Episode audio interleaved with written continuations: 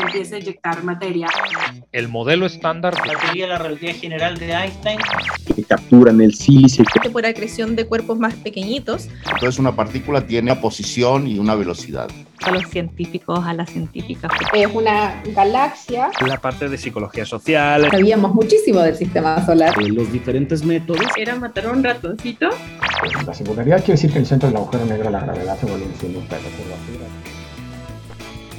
Estás escuchando Roqueando Ciencia, el podcast donde a través de una plática entre amigos buscamos conocer a las y los rockstars que están cambiando el mundo a través de la ciencia. Acompáñanos a recorrer parte de su trabajo y trayectoria profesional, pero también a conocer a la persona detrás del papel de científico.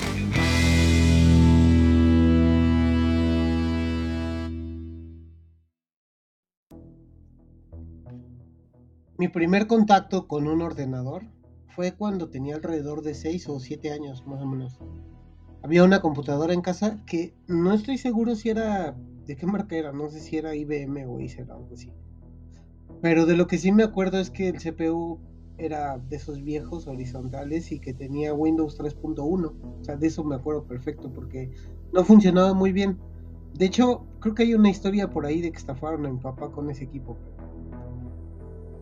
prendías la computadora y te aparecía la pantalla de MS2. no sé si no lo identificas, es algo similar a lo que conoces como símbolo del sistema o PowerShell. Tenías que meter el comando Win, dabas Enter y se iniciaba el Windows. Y la verdad es que era muy rudimentario comparado con lo que conocemos ahora.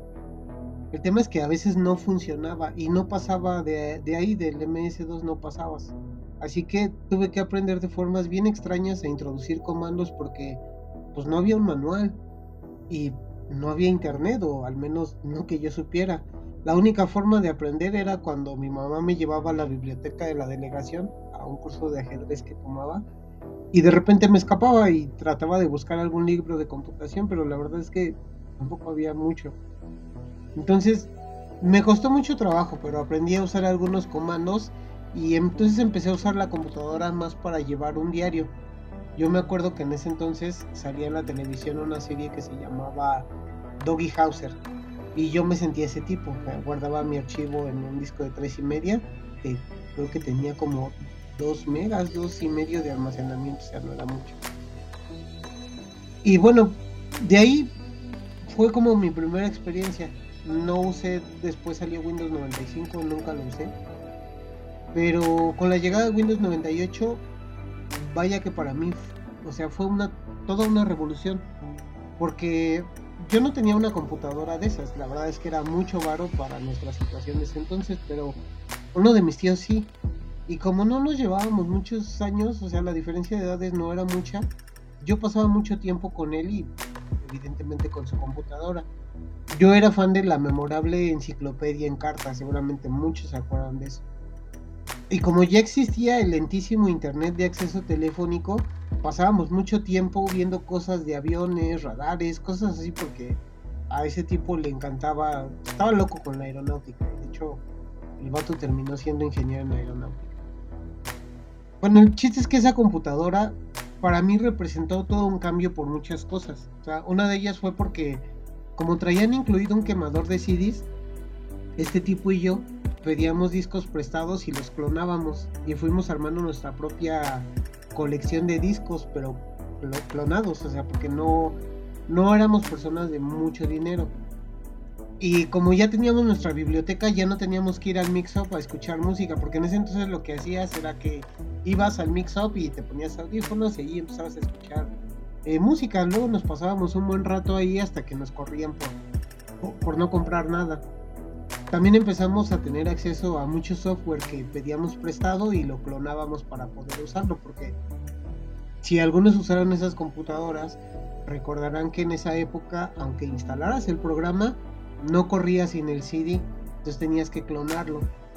Los pocos juegos que recuerdo que llegué a utilizar eran Age of Empires y mi tío utilizaba un simulador de vuelo, Flight Simulator Combat, Pero era lo único que usábamos de videojuegos. En realidad usábamos más este, otros programas. Y bueno, así fue como empecé a tener mi primer contacto con la programación. Porque mientras la mayoría de los que tenían una computadora de esas se la pasaban jugando, no sé, solitario, pinball, que era un juego bien famoso de esas computadoras, o juegos para PC que ya, ya eran comunes, yo empezaba a usar algo que se llamaba Turbo C. Porque este vato, eh, donde estudiaba, ya le empezaban a enseñar programación y él utilizaba eso y tenía ahí unos libros. Entonces, uh, para mí empezar a programar en C fue un, un, mundo nuevo porque yo nunca tomé un curso en forma. Yo iba en la secundaria y en la secundaria pública no te daban computación, o al menos no en mis tiempos. Entonces yo agarraba los libros de este vato, de mi tío, y me ponía a jugar con, pues, ahí con las instrucciones que, que le daba la máquina. Entonces, conforme yo aprendía a meter instrucciones y a programar, empecé a entender de forma paralela términos matemáticos como más complejos. O sea, mucho tiempo después, eh, ya en la prepa, me di cuenta que sin querer yo ya había aprendido a, usar funciones y entendía ciertos conceptos de álgebra que, que pues me enseñaron hasta la prepa. O sea, pero ya los usaba aquí programando. Entonces fue, fue para mí muy, muy interesante, fue muy sorprendente. Y cuando yo tuve oficialmente mi primer computadora, que fue ya mucho tiempo después, yo me acuerdo que mis papás me llevaron a un lugar donde la armaron desde cero. Pusieron el mejor procesador, un buen disco duro, una tarjeta gráfica, le pusieron una memoria que para su tiempo era muy buena. Y me contrataron internet de, bancha, de banda ancha, que en ese entonces era muy caro y era básicamente un lujo. Hicieron tanto por mí mis papás que imbécil de yo no sé cómo todo se fue al carajo. Esa es otra historia. El punto es que cuando la moda en ese entonces era bajar música y videos virulentos desde Lares, yo encontré otras cosas por hacer. Yo modifiqué la computadora con un Linux y al poco tiempo encontré que había una especie de deep web donde se reunía gente de otros países para hacer cosas bien chidas y me fui metiendo con una especie de grupos donde jugábamos a que alguien se metía a tu PC, te movía unas cosas y tú tenías que encontrar qué hizo y luego era la inversa, tú ibas y se te metías a su computadora y le movías unas cosas y bueno, el, tipo, el chiste es que ese tipo de juegos empezó a escalar y así eché a perder mi primera computadora. Pero aprendí en esa época que la idea de un pirata o un hacker en la red no era como, como hoy, ¿no? No era tratar de secuestrar información o robar bancos, cobrar en criptomonedas. Era más bien un tema como de exploración, como de aprender a encontrar vulnerabilidades en redes, ¿no? Como, como aprendizaje, era mucho de curiosidad. Yo, yo nunca llegué a ser un hacker o algo así, pero sí siento como que como que la motivación que te llevaba a hacer ese tipo de cosas era más curiosidad que, que cometer delitos, o a lo mejor no estaba bien metido en ese mundo, ¿no? Pero me da esa impresión. Pero bueno, cuento todo esto porque al igual que me sucedió también con la migración del cassette al CD y luego al MP3, la evolución de los reproductores de música, ¿no? los cambios en las consolas de videojuegos desde el Atari y el primer Nintendo que tuve hasta hoy en día la realidad virtual, tuve la suerte de vivir de cerca la transición de las computadoras, de aprender de ellas y de darme cuenta de la intrínseca relación que guardan las matemáticas y la física con todos estos aparatos. También resulta interesante observar que todos estos cambios significaron una revolución en su momento y que, así como hoy mucha gente tiene miedo de quedarse sin trabajo, también lo tenían en ese entonces. Digo, la realidad es que desde los primeros dispositivos mecánicos, no sé, el abaco, las primeras calculadoras mecánicas, o la llegada de ENIAC en los 40 o no sé, de los ordenadores de, de, válvulas, o la revolución de los transistores, transistores y los circuitos integrados, la resistencia a la tecnología siempre ha estado presente. O sea, no es nada nuevo. La automatización de tareas, el procesamiento de datos a gran escala, la comunicación global, todo esto ha transformado industrias enteras y ha significado un cambio en cada generación. Y aunque claro, hoy es más acelerado ese cambio y la información fluye, o, la desinformación también, fluye increíblemente rápido, siempre ha estado presente. Así que no dejemos de recordar a personajes como Alan Turing y su papel en la historia de la computación y la inteligencia artificial, a Ada Lovelace, que para muchos fue la primer programadora de la historia, a su a veces amigo y otras no tanto Babbage, a matemáticos como George Boole y sus ideas de la aritmética binaria, a John von Neumann, su arquitectura de datos, o al siempre retraído Gödel por su teorema de la incompletitud, sobre todo con la implicación de esta en, la computación, a Bani Barbush, a Vincent Atanasov, a Konrad Suss, a Robert Noyce y a una larga lista que ojalá después podamos repasar.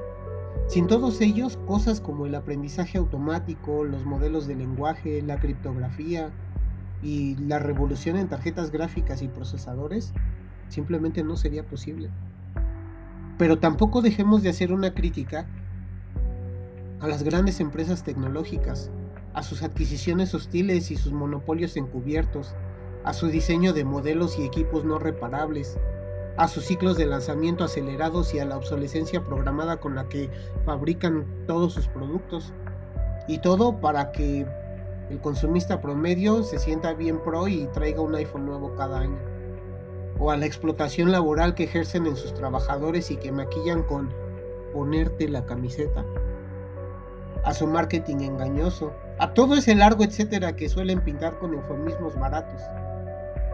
En fin, esta sublime relación entre matemáticas y computadoras nos trae aquí el día de hoy, a un episodio más con alguien que es un especialista en este campo. Nuestro rockstar invitado es informático, pero no solo eso, también es físico. Y no solo eso, también es doctor en matemáticas. Así que sin más, te dejo con el episodio.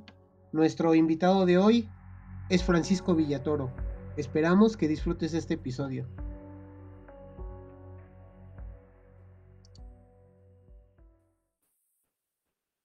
Normalmente somos, somos malos con las presentaciones. No nos gusta hacer presentaciones. Nos gusta que poco a poco nos vayan contando su trayectoria y nos vamos conociendo en el Inter. Perfecto, no hay problema. Me gustaría empezar, eh, si, si, me lo permites, eh, porque te presentes con nosotros, que nos cuentes un poquito eh, tu, tu, background y ya de ahí vamos, vamos conversando, ¿te parece? Perfecto. Sí, bueno, yo estudié informática aquí en la Universidad de Málaga, en una carrera que en aquel momento era una carrera de tres años, una diplomatura, pero que cuando yo estaba en, en tercero eh, se abrió la posibilidad de estudiar cuarto y quinto o eh, y entonces eh, lo natural era que ya que hacías la diplomatura de tres años, que hicieran lo que en el momento llamaban facultad, que era hacer la licenciatura, eh, hacer cinco años. Entonces yo dije, bueno, pues prolongo mis tres años de informática y hice mis cinco años de informática. Y en paralelo, durante cuarto y quinto de informática, decidí que la informática era algo que a mí especialmente no me gustaba, la verdad. Eh, yo pensaba que tenía mucha salida laboral y que iba a conseguir trabajo fácilmente y podía vivir de informático, pero yo no me veía toda la vida picando código. Entonces... O sea, perdón, ¿tú, ¿tú, empezaste en informática más por una idea de trabajo que por, por un gusto particular. Ah, ok, eso es interesante. Sí, exactamente. Yo, yo ya había estudiado cosas de informática, porque yo fui de los que tenía un ZX Spectrum uh -huh. a mediados de los 80. Era un pequeño ordenador muy sencillito que con 48K que permitía jugar y hacer cuatro cosas, pero también te permitía programar en BASIC, te permitía hacer algunas cositas. Y bueno, yo estuve profundizando en, en cómo funcionaba el procesador y cómo se usaba el ensamblador, cómo estaba hecha la ROM, con todo el, una especie de sistema operativo muy simplificado que tenía, pues cómo funcionaba el sistema operativo. Entonces yo de informática sabía bastantes cosas, ¿no?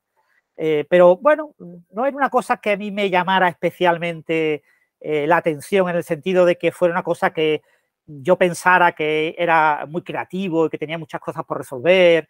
Estamos hablando del principio de los 90. Yo empecé a estudiar la carrera como en 1987. Y era un momento en el que los grandes problemas de la informática, entre comillas, ya estaban resueltos. Todavía no se había incorporado la Internet, pero todos los protocolos de, de comunicaciones, la, las grandes cuestiones informáticas parecía que estaban resueltas. Eh, había investigación, obviamente, pero no era un tema que a mí me resultara especialmente atractivo, desde el punto de vista de, dedicar mi vida a, la informática. Eh, y yo prefería, pues, algo más, más básico, física, matemáticas, quizás más próximos a la, a la física, ¿no? Pero en mi universidad no había física, entonces mi idea original fue estudiar tres años de informática en Málaga, después ya eh, conseguir un trabajo en Madrid e irme a Madrid a estudiar en física en Madrid mientras estaba trabajando. Esa era la idea original. Lo que pasa es que, bueno, cuando acabé los tres años de informática en Málaga hubo una gran crisis, estamos hablando del año 91-92.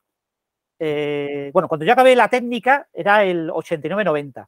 Y en el 89-90 era muy difícil eh, conseguir en Málaga puesto de trabajo, pero de informático, y, parecía que el mercado demandaba que estudiara cuarto y quinto, ¿eh? que estudiara dos años más. Entonces yo decidí estudiar esos dos años más, que quizás ahí cometí un error, tenía que haberme incorporado al mercado laboral y haber conseguido la idea original de irme a Madrid, pero no lo hice y, me quedé en Málaga en cuarto y quinto. Ya cuando acabé quinto fue el año 91-92, eh, en ese curso eh, hubo una gran crisis, porque fue, ese año fue Barcelona 92, la Olimpiada en Barcelona, la Expo de Sevilla en Sevilla y varias cosas en Madrid. Madrid fue capital cultural europea. Bueno, eh, eh, España estaba llena de muchas actividades, pero había una enorme crisis económica mundial. Entonces en España estábamos viviendo con una especie de burbuja y esa burbuja empezó a explotar a finales del 92. Mm, entramos en 94, pero sí, sí. Claro, nosotros entramos en crisis en 93, 94, o sea, pero básicamente el 93 era un año de crisis. Entonces eh, parecía un año complicado para, para incorporarse a trabajar, ¿no? Entonces lo que pasa es que cuando yo entré en cuarto y quinto, dije, mm, esto de estudiar informática es muy aburrido. Necesito tener la cabeza ocupada con algo complicado, ¿no? Y dejé de meterme en físicas. Entonces eh, me metí en físicas a distancia. Entonces yo hice eh, cuarto de informática con todas las optativas disponibles, todas las de cuarto y de quinto, para tener en quinto solamente las obligatorias. Y, eso lo hice en cuarto y dije, y voy a añadir primero y segundo de físicas. Entonces, el primero y segundo de física a mí me resultó muy fácil. Fue un paseo, fue realmente sencillo. Era, a distancia, a distancia. Eh, por, videocassettes? Porque no, no, no. Eh, en principio por libros. Libros, había, ah, hay un centro asociado, hay una pequeña, eh, una pequeña universidad, muy pequeñita, eh, eh, en la que te atienden algunos tutores. Algunos profesores de la Universidad de Málaga atienden, dan clases a los estudiantes de la Universidad de Distancia. Y después tenías los laboratorios, los tenías en Madrid. Entonces, en, en junio, julio, tenías dos o tres semanas de laboratorios, ibas a Madrid, tenías unas becas para poder ir a Madrid y alojarte en una residencia de estudiantes, y hacías los laboratorios y te volvías. Entonces era fundamentalmente a distancia a base de libros. El contacto con el profesorado era muy poco. Y yo, la verdad, fui, yo no sé, recuerdo si fui alguna vez a tutorías, pero eh, yo conocí a los profesores de Madrid en, las, en los laboratorios en Madrid. Y solamente de las asignaturas que tuvieran laboratorios. E, entonces yo hice eh, eso en cuarto, que me resultó relativamente fácil, y dije, bueno, pero dejo tercero, cuarto y quinto para el quinto año. Entonces hice el quinto año las obligatorias de informática y tercero, cuarto y quinto de física. Y hice todas las optativas que había. Eh, porque bueno, ya que lo haces pues, y quieres disfrutar y aprender, pues todo lo que hay. Y, lo aprobé todo, excepto eh, una asignatura. O sea, aprobé informática sin problemas, con una nota entre notable y sobresaliente, sobre 10, un 7 y medio más o menos y no era una nota brillante, pero a mí tampoco me interesaba tener un currículum brillante en, informática. Y, en física, pues notas similares, eh, quizás algo más cercano al 8, pero por ahí, entre un 7,5 y medio y un 8. Eh, lo que pasa es que me quedó una asignatura, eh, con lo que no pude obtener el título, es una asignatura de electrónica física, que la electrónica física es un campo precioso, pero bueno, el, profesor era un profesor muy particular, se llamaba Rosado, es un profesor que tenía, bueno, tenía montada la asignatura como para profesores de educación secundaria. Y quería que los profesores hicieran como trabajos eh, involucrando a sus propios estudiantes en, la formación de la electrónica. ¿no? Y claro, yo no tenía estudiantes ni me, con perdón, me importaba un comino el tema de los estudiantes. Yo en aquel momento estaba preocupado por otras cosas. Entonces, hubo pequeños conflictos con, con el doctor Rosado y que fueron culpa mía, ¿eh? que no fueron culpa de él. Y, y el resultado final es que suspendí la asignatura. Suspendí la asignatura y el año siguiente me podía presentar, en, eh, me podía presentar eh, ese año en septiembre, pero dije, mira, paso de septiembre y, y lo que hago el año siguiente es, eh, había otra especialidad de, de la especialidad que yo estudié era física general, que una especie de física fundamental, pero muy, muy, con muchas cosas, ¿no? O sea, era una especie de pastiche. Todos los profesores que tenían algo que contar contaban algo, ¿no? Entonces yo tenía física de fluidos, tenía óptica de Fourier, tenía física atómica y molecular, tenía física nuclear, o sea, tenía asignaturas que no tienen nada que ver unas con otras, ¿no? Y, y relativamente poca teoría. Quizás me faltaba bastante teoría. No había teoría cuántica de campos, no había eh, relatividad general, o sea, no, no, había cosas realmente de enjundia teóricas, ¿no? Era una cosa como muy, muy general. Y eh, al año siguiente yo lo que decidí fue, eh, para probar electrónica con Rosado, lo que no puedo es volverme a estudiar el libro de Rosado, hacer todos los ejercicios de Rosado y volverme a encontrar con el mismo problema, que lo que a él le interesa es que yo le presente un trabajito. Entonces lo que hice fue matricularme en la otra especialidad, eh, que se llama física industrial. Había cuatro cursos de electrónica. Eran durante dos años tenías electrónica. Pues un matriculo en todo eso de electrónica. Si aprendo toda la electrónica que se puede llegar a aprender en la otra especialidad, Rosado, yo le puedo enseñar, mire, yo su asignatura usted debería de convalidármela porque es que he aprobado todo lo demás. Sí, claro. Y, y, y entonces fue un poco la idea para intentar esquivar a Rosado, ¿no? y al final este tampoco quiso, quiso que le hiciera un trabajito, no sé qué. Tenía que, yo tenía que entregarle algo y al final entregué un trabajito y me aprobó. Pero bueno, entonces, en todo este intríngulis, claro, yo tenía toda la carrera aprobada, salvo una asignatura y toda informática. Entonces un profesor de allí de física de Madrid, de la UNED, me ofreció una beca. Me dijo, bueno, pues el año siguiente, cuando tú tengas aprobada la electrónica de, de Rosado, pues eh, pedimos una beca del ministerio y te la van a dar seguro y te pones a trabajar en... Él trabajaba en ceolitas, materiales porosos que se utilizan ahora mismo mucho para el tema de placas solares, fotovoltaicas, son unos materiales que tienen unos, unos huecos. Y, y bueno, eh, era un trabajo de física teórica sobre comportamiento físico de, esos materiales. Que hubiera sido un tema muy interesante, ¿eh? la verdad, yo hubiera disfrutado mucho del tema. Pero en paralelo, en la Universidad de Málaga, eh, yo estaba acabando mi, eso fue en, como en octubre, eh, acabando mi trabajo fin de, el que sería equivalente a trabajo fin de máster actual, que era el trabajo, el proyecto fin de carrera de, de la facultad. De los cinco años, yo tuve que hacer un trabajo fin de carrera a los tres años y otro a los cinco años. Y el de los cinco años era uno sobre métodos eh, para resolver ecuaciones diferenciales. Entonces, el profesor que me dirigía ese trabajo eh, quería abandonar el grupo de investigación en el que estaba. Y entonces su jefe le dijo, tú no te puedes ir si no me buscas a alguien que te sustituya. Entonces, claro, me tenía a mí y me dijo, bueno, pues me llevó un día allí, me enseñó eh, dónde investigaba este compañero eh, y me dijo, mira, pues, y este me enseñó lo que hacía, ¿no? Me dijo, ah, yo trabajo en chorros líquidos, no sé qué, yo hago no sé qué, fíjate esta figurita, empezó ya a contarme rollos y yo dije, bueno, no, no parece, parece un mal tema, pero a mí esto ni me va ni me viene. Pero mi director de, de protección de carrera me dijo, sí, sí, tienes que echar la beca, que te la van a dar seguro y está muy bien y además vas a hacer una gran tesis doctoral, no sé qué. Y dije, bueno, venga, pues la he hecho, pero con muy poca ilusión. Yo no tenía mucha ilusión en esa, en esa beca y me la dieron. Es decir, el 1 de enero del 93 estaba yo ya como becario. Entonces tenía como becario eh, con este, mi, mi, director de tesis, Juan Ignacio eh, Ramos, eh, quedé en el acuerdo de que yo acabaría la carrera de física y empezaría a investigar, ¿no? Entonces nos pusimos a investigar. Él me dijo, bueno, si no te gusta lo que yo hago, no pasa nada. Tú ponte a investigar lo que te dé la gana. Eh, sí, eso es lo de menos, ¿no? Yo te apoyo en lo que sea y, y entonces, claro, fue una relación un poco extraña, pero eh, fue una relación fructífera y estuvimos ahí trabajando y, salieron cuatro artículos el primer año, o sea que está muy bien. Son artículos que se publicaron en el 94 pues en aquel momento las cosas iban más despacio que ahora, ¿no? Y todo era bastante más despacio, pero bueno, eh, enviamos cuatro y los cuatro fueron aceptados. Y, y, bueno, ya hice la beca, que eran cuatro años, yo no duré los cuatro años, tuve como tres años y medio, porque conseguí una plaza de profesor. Eso fue, y ya empecé como en el 96 ya de profesor en la universidad.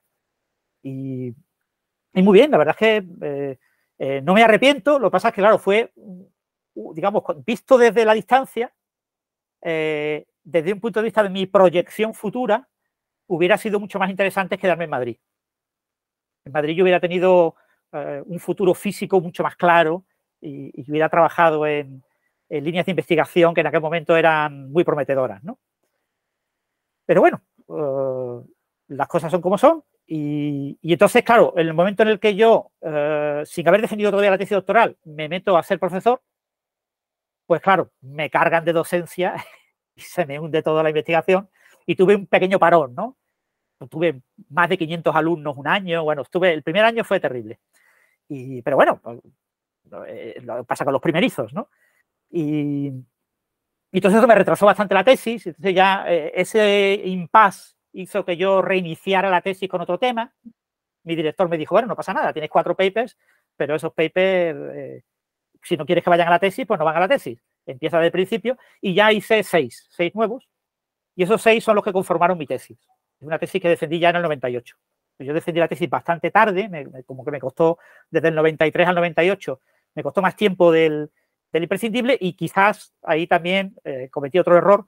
Quizás lo más fructífero hubiera sido defender la tesis con los cuatro primeros artículos. Es decir, ya que tengo cuatro, en mi departamento la gente estaba defendiendo la tesis sin ningún artículo.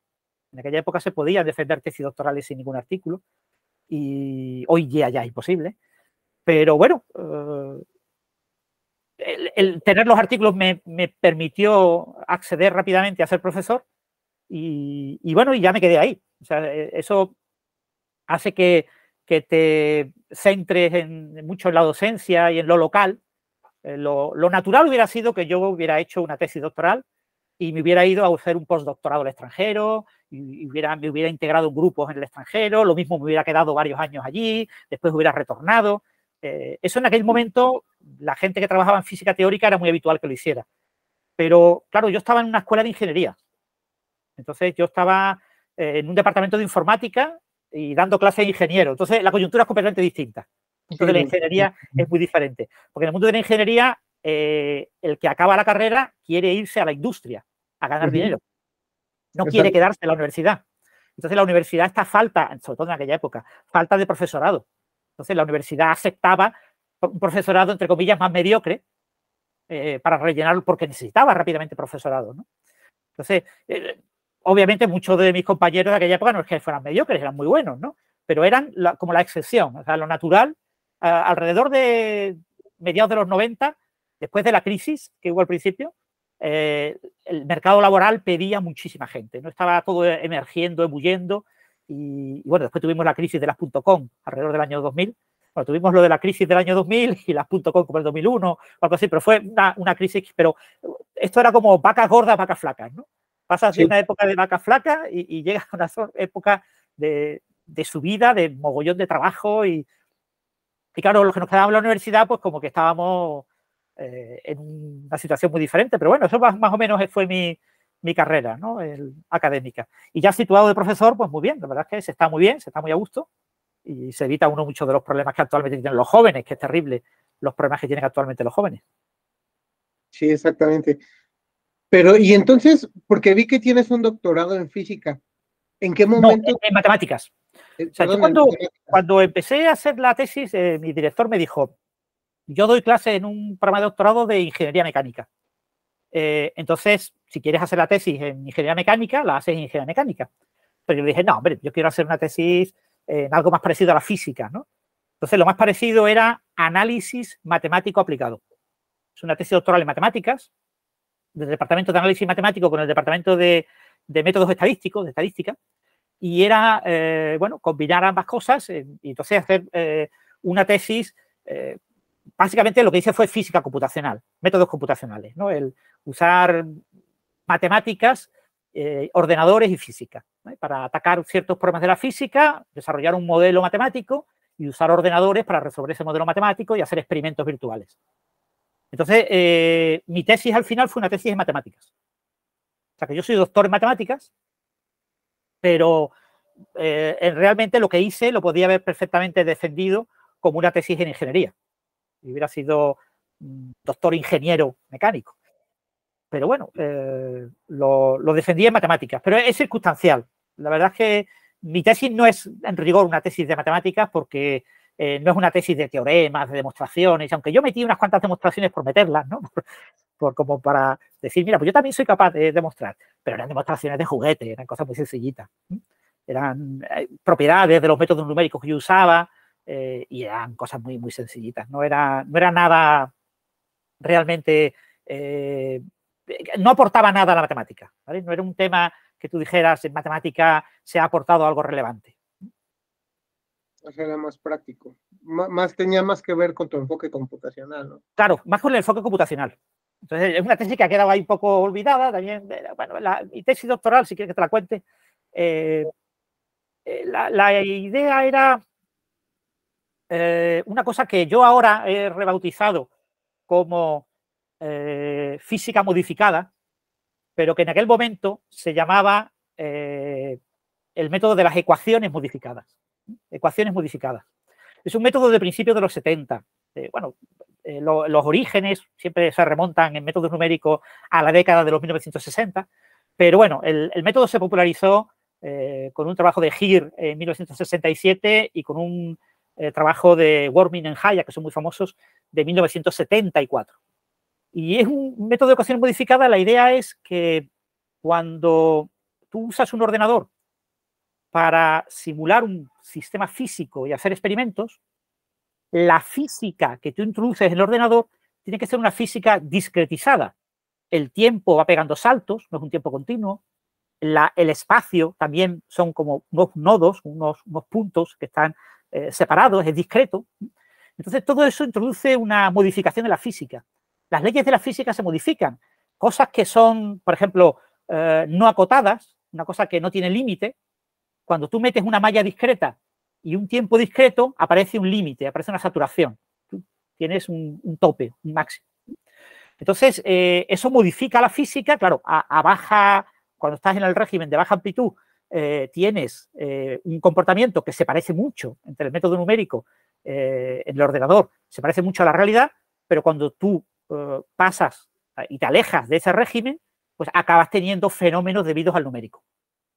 Y esos fenómenos numéricamente inducidos eh, se, se pueden analizar desde un punto de vista muy matemático como un objeto matemático, es decir, pues tengo un objeto discreto, un objeto continuo y veo qué relaciones hay. Entonces, los operadores discretos son siempre acotados, los operadores continuos no lo son. Eh, hay una serie de propiedades que diferencian el mundo discreto del continuo y tú puedes tratar eh, de usar ese foco.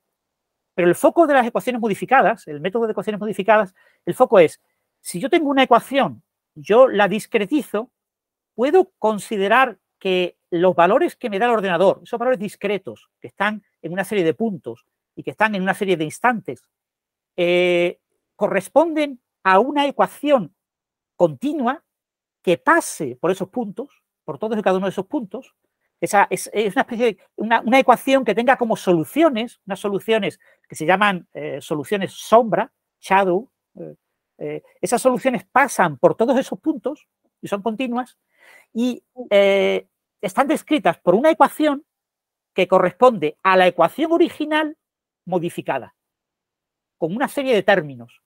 Entonces tú modificas la ecuación con esos términos y tú puedes entender cómo las soluciones del método numérico difieren de las soluciones del problema original eh, debido a esos efectos.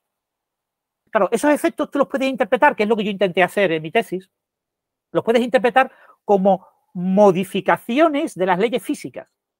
Claro, mi ecuación, mi ecuación proviene de leyes físicas. Tengo unas leyes físicas que aplicadas a un cierto problema me construyen un modelo, tiene una ecuación, Ahora yo esa ecuación la meto en el ordenador y tengo una ecuación discreta, equivalente, y ahora yo a partir de la ecuación discreta obtengo la ecuación modificada y reinterpreto las modificaciones de esta ecuación como una modificación de las leyes físicas. Entonces, yo le puedo explicar al físico eh, qué diferencias hay entre la solución que él ve en el ordenador y la solución real, eh, aludiendo o usando como herramienta las leyes físicas modificadas. Esa era la idea de mi tesis, una idea que a priori parece una, idea bonita y que, eh, se marca en, esas técnicas que ya se usaban, que era modificar solamente la ecuación. O sea, no se le daba la capa de interpretación física. se modifica la ecuación y ya está. Y ahora que el físico interprete la, la ecuación modificada como nuevas leyes físicas o no. Que él resuelva mi explicación, ¿no? Claro, entonces eh, eh, es que no era una- un aporte muy grande porque era eh, más de interpretación de los resultados, del lenguaje, de cómo ver las cosas. Y el resultado final que no tuvo mucho éxito. La verdad, no, no fue una tesis. mi se publicó fácil. La verdad es que la idea pareció eh, agradable a mucha gente y se publicó muy fácil. Eh, esos seis artículos fueron aceptados después de la revisión por pares sin ningún tipo de cambio y, les pareció muy bien y muy agradable y, y aparecieron todos seguiditos en una revista. O sea que eh, yo tenía prácticamente mi tesis en forma de un número, de un volumen de una revista. O sea que hay poca gente que pueda presumir de eso. Pero es una chorrada, ¿vale? Eh, no tuvo mucha repercusión. Y, bueno, la técnica de ecuaciones modificadas es una técnica que tuvo mucho éxito en los 70 y entró en capa caída en los 80. Yo lo que hice en los 90 no fui capaz de levantarla y hoy en día es una técnica que se utiliza muy poco. Hay muy poquita gente que utiliza este tipo de técnica. Hay, los últimos artículos son todos artículos de chinos que eh, leen algunos artículos clásicos de algunos autores que estuvieron en España o estuvieron en Estados Unidos en los 80 y, recuperan ciertas ideas, pero eh, es una técnica que está muy de capa caída. A la gente no le interesa realmente ese tipo de, reinterpretación de los resultados numéricos. Así que, bueno, eh, fue una tesis que yo disfruté mucho haciéndola, pero y a mí me divirtió mucho. pero Yo, era una cosa que era, sobre todo el- eh, esa capa de lenguaje eh, por encima de las ecuaciones, eh, pues a mí me gustaba. Me gustaba a la hora, a mí me ayudaba a entender las ecuaciones modificadas. Pero en general la gente no lo, no lo aceptó como algo realmente suficientemente interesante como para trabajar más en ello, ¿no? Y como es un campo que estaba ya de capa caída, pues ahí se ha quedado. Se ha quedado ahí poquito de capa caída y, casi nadie utiliza eso. Y hoy en día, con los ordenadores que tenemos tan poderosos, podemos trabajar con eh, eh, pasos de tiempo tan pequeños, con una malla tan fina, que al final eh, este tipo de efectos son muy pequeños. Yo los puedo controlar, pues, poniendo un ordenador más gordo o, dedicando más tiempo a la simulación. Entonces, la gente trata de meter este tipo de problemas debajo de la alfombra, ¿no? Como digo yo. Eh, Entonces, eh, los fenómenos numéricamente inducidos, o sea, los, eh, o las modificaciones de las leyes físicas numéricamente inducidas, es un tema que a la mayor parte de los físicos que hacen física computacional les resulta algo irrelevante. Entonces, claro, yo hice una tesis en un campo que ha acabado siendo poco relevante. Quizás porque yo no lo motivé lo suficiente. Yo quizás tenía que haber dado una gira por muchísimos congresos y haber vendido mis ideas como maravillosas y haber convencido a mucha gente. Pero bueno, no lo hice y, y esto ha quedado bastante, bastante en un saco roto, ¿vale? Una tesis doctoral me, me hizo doctor y estoy orgulloso de lo que hice porque yo lo disfruté, pero no es una cosa que haya tenido mucho recorrido. Eh, a mí me apena un poquillo porque bueno, es una cosa que uno hace, pero hoy en día ya ni siquiera yo lo uso, o sea, eh, es la verdad. O sea, yo ahora mismo ya eh, to- todo lo- el formalismo que yo desarrollé, unos métodos perturbativos, era un formalismo engorroso, pero bueno, mm, eh, era lo necesario para dar ese paso eh, Sí. de, de interpretación física de lo que estábamos viendo en el numérico. Pero yo en día no lo uso. ¿Y te apena, te yo no apena lo uso, tu- imagínate tu los demás. ¿Perdón? O sea, te pregunto porque dijiste que te apena, te apena por, por tu contexto, me imagino, por el No, pero uno siempre cree que la tesis doctoral, la tesis doctoral cuesta mucho trabajo, ¿eh? O sea, eh, cuesta muchos años de trabajo, de esfuerzos, de sacrificios, y uno pues, tiene como, como la sensación de que lo que uno ha hecho es algo importante, ¿no? Cuando uno lo hace es porque piensa que está haciendo algo importante. Después con los años, cuando te das cuenta de que pues, no lo hiciste de manera adecuada, eh, claro, ¿qué tenía que haber hecho yo? Pues eh, en aquel momento el, una de las personas que mató completamente el campo, que es Heidegger, era un, matemático aplicado que está en Suiza, en, en Zúrich, eh, yo tenía que haber visitado a, a este hombre. Eh, Yo tenía que, en el 96, 97, yo tenía que haber ido allí, haber estado seis meses allí eh, y haber contrastado con él mis ideas, con las suyas, y lo mismo hubiéramos sacado algo mucho más rico y hubiera tenido mucho más impacto. Con el apoyo de, de- de un gran Pope, ¿no? de un gran, eh, uno de los grandes motores eh, en aquel momento de los métodos numéricos, tiene un libro de texto muy famoso, el, el Heidegger and Warner, es famosísimo, son dos volúmenes, es una de las grandes Biblias. Eh, seguramente estas ideas hubieran tenido un recorrido muy diferente. Pero yo no lo hice Y, me encontré con, todo lo contrario. Eh, estuvo colaborando con varios colaboradores franceses y, ingleses y británicos eh, y, colaboraron en, hacer todo lo contrario, en, decir que este tipo de tecnología era demasiado engorrosa, era una maquinaria terrible para lo poco que se podía lograr. Entonces, ellos llegaron a la conclusión, con varios trabajos muy, muy interesantes, de que eh, pues esto era una cosa, entre comillas, inútil. Y entonces, claro, eh, eso cuando yo me enteré de todo eso, que yo no me enteré en su momento, pues yo estaba demasiado concentrado en lo mío, eh, que fue en el 99, yo ya publiqué mis artículos, después de publicar mis artículos, en un congreso me lo comentaron, mira, pues no sabes que este Heidegger ha hecho lo de las base series, es más o menos lo mismo que has hecho tú, pero él no mete esa capa y además él lo vende como algo como muy eh, negativo, en el sentido de que es muy engorroso, de que es muy inútil, ¿no? De que no, no merece la pena el enorme esfuerzo que requiere eh, para el beneficio de interpretación, de comprensión que tú ganas. Entonces, claro, cuando a mí me contaron eso, yo dije, pues es verdad. Cuando te leen los artículos suyos hay como un tufillo de esto es una cosa de capa caída y que va a caer más, ¿no? Y, es una cosa como que no tiene sentido. Y claro, eso mm, yo tenía en aquel momento, a mí me vino en el sentido de decir, bueno, pues sí, la verdad es que puede que tenga razón, así que voy a empezar a trabajar en otros temas. y me cambié a trabajar en otros temas, en lugar de haber hecho lo que quizás tenía que haber hecho, que es tener un poquito más de, valentía, un poquito más de coraje y haber dicho, me importa un comino que este hombre sea Dios en el campo, eh, yo tengo que convencerle. O sea, tengo que ir a donde está él y, y ir a convencerle de que lo que yo he hecho sirve y de lo que, lo que él está viendo como que realmente no es tan útil, pues puede ser muy útil. Pero no lo hice. No lo hice y bueno, eh, eso eh, hace, ya os digo, que, este tipo de herramientas están prácticamente nadie las usa. Entonces, no, es que no me citen a mí, es que prácticamente no citan ni a los grandes artículos clásicos. Son artículos que tuvieron momentos muy buenos de muchas citas y que ahora ya ni nadie los cita. Entonces, es un campo que está muy, muy de capa caída. Y yo me imagino que ya estabas muy avanzado cuando te enteraste eso como para decir, ya no me queda de otra, ¿no? Tengo que acabar aquí. Bueno, yo me enteré eh, después de la tesis, después de la defensa. Ah, ok. O sea, me enteré ya, ya, todo, todo estaba hecho, ¿no? Yo digo, yo, lo ideal hubiera sido que yo hubiera hecho, claro, yo hice, yo estaba muy metido en temas de docencia, los primeros años tienes mucha docencia, entonces eso te limita mucho en los congresos a los que puedes ir, en, las estancias que puedes hacer, eh, encajar bien eh, seis meses de estancia, pues mucho más fácil como becario que como profesor, ¿no? Entonces, eh, yo no lo aproveché en la época de becario y en la época de profesor me, resultó complicado. Entonces, yo tuve pocas estancias. Yo mi primera estancia de tres meses fue en el año 2000. Y, y fue un momento en el que yo pensé, mira, reempiezo. Voy a empezar en temas de, de geofísica. Yo quería estudiar eh, un poquito de oceanografía y aplicar mis técnicas a problemas oceanográficos. En, los problemas oceanográficos hay, hay, muchos problemas importantes, pero uno de los problemas es el tema de la toma de datos sináptica. Eh, cuando tú tomas, por ejemplo, datos del, océano con un barco, el barco se va moviendo. Entonces, el barco toma datos ahora, dentro de una hora, eh, mañana, eh, pasado. Entonces, el, fluido se ha ido moviendo. Entonces, tú tienes una serie de datos recogidos en momentos distintos sobre un fenómeno que está ocurriendo en ese momento.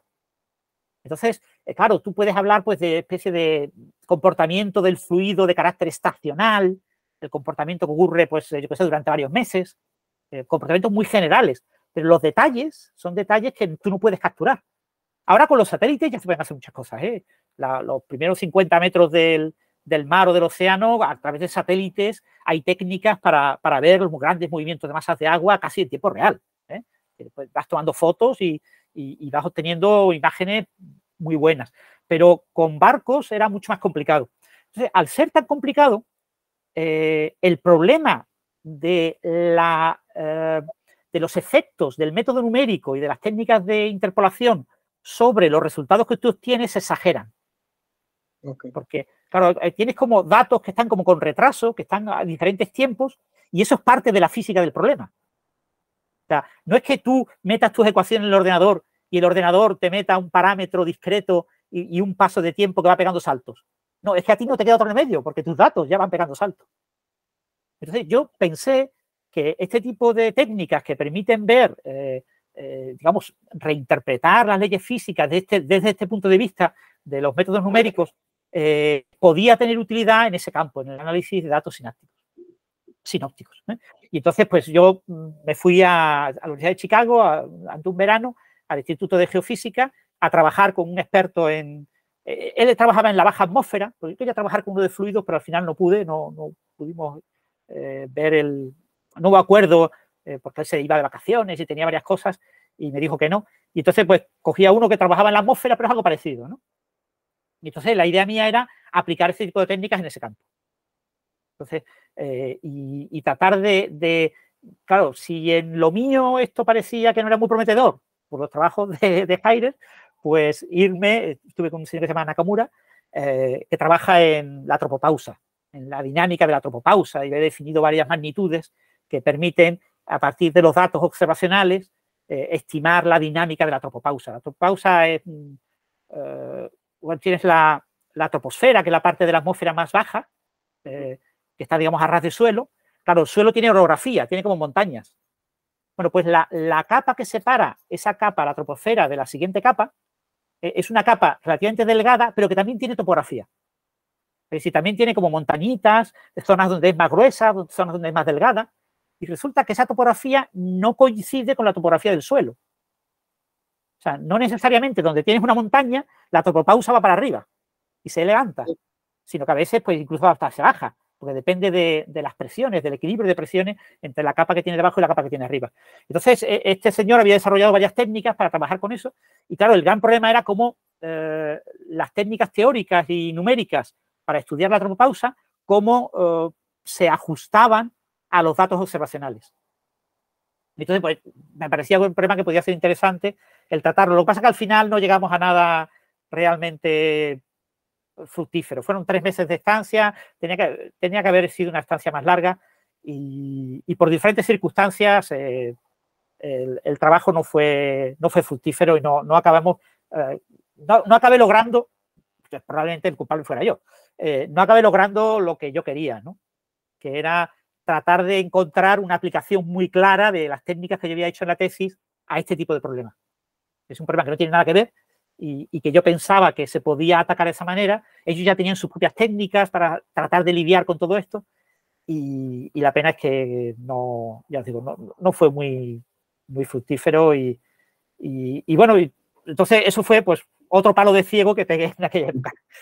La investigación se, se da muchos palos de ciego, entonces publiqué un poquito de eso y, y, fue poco, poco relevante, ¿no? aplicado a datos sinópticos del Mediterráneo, del mar de Alborán, que es el que está entre el sur de España y el norte de África, pero nada, fue casi nada, o sea, no fue, no fue lo que yo esperaba.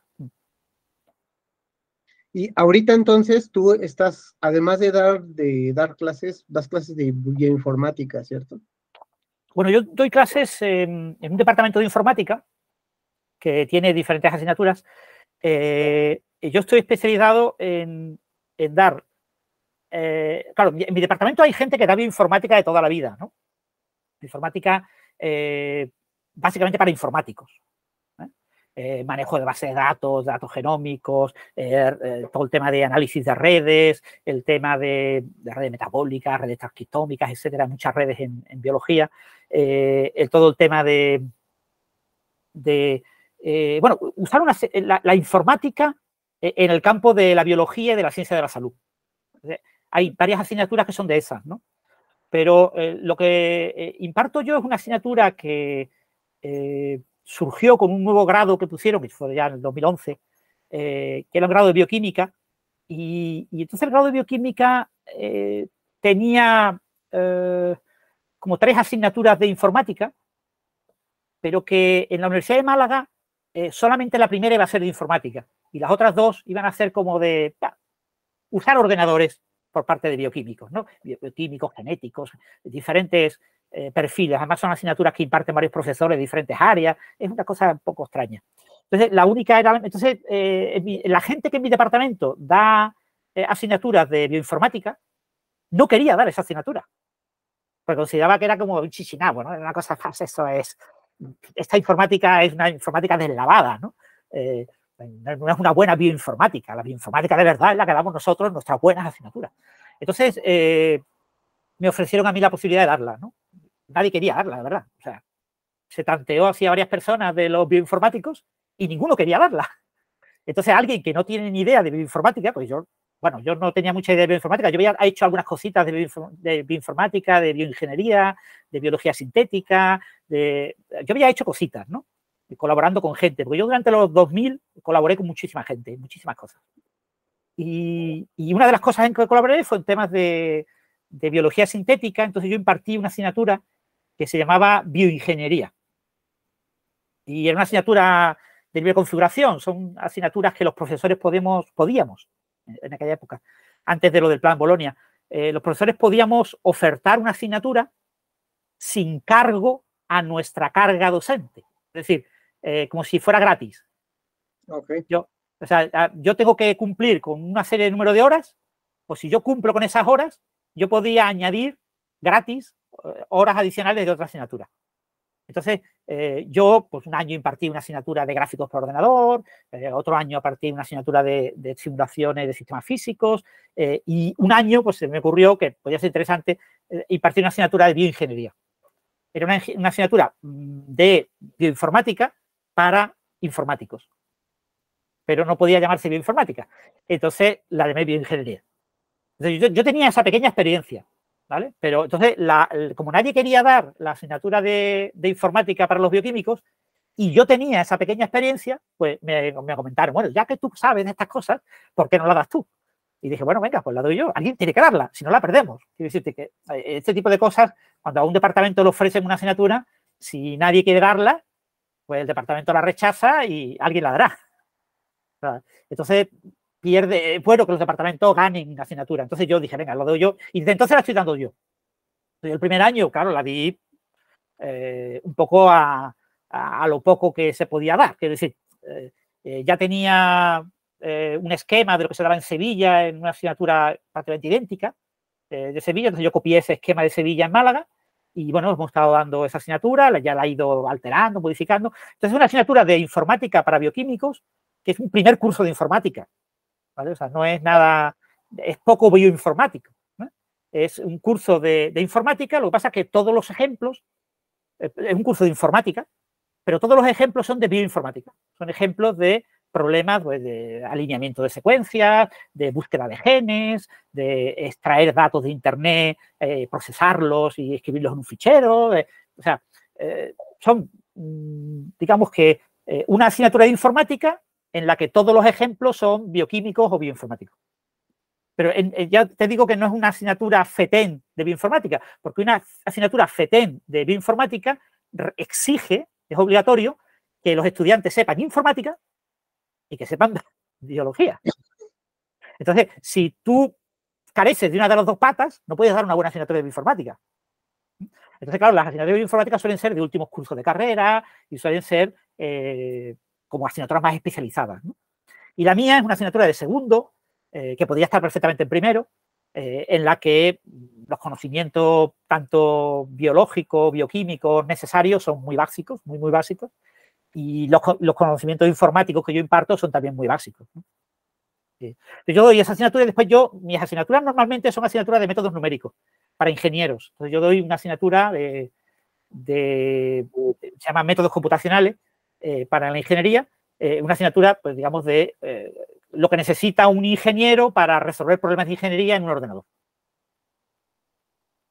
finalmente tu, experiencia siempre terminó centrada justamente en ordenadores.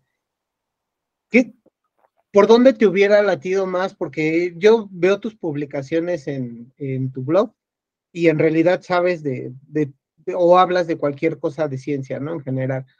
Pero digamos, ¿por dónde te late más a ti que te hubiera gustado moverte? ¿Por el lado de la física, de la física teórica, por ejemplo?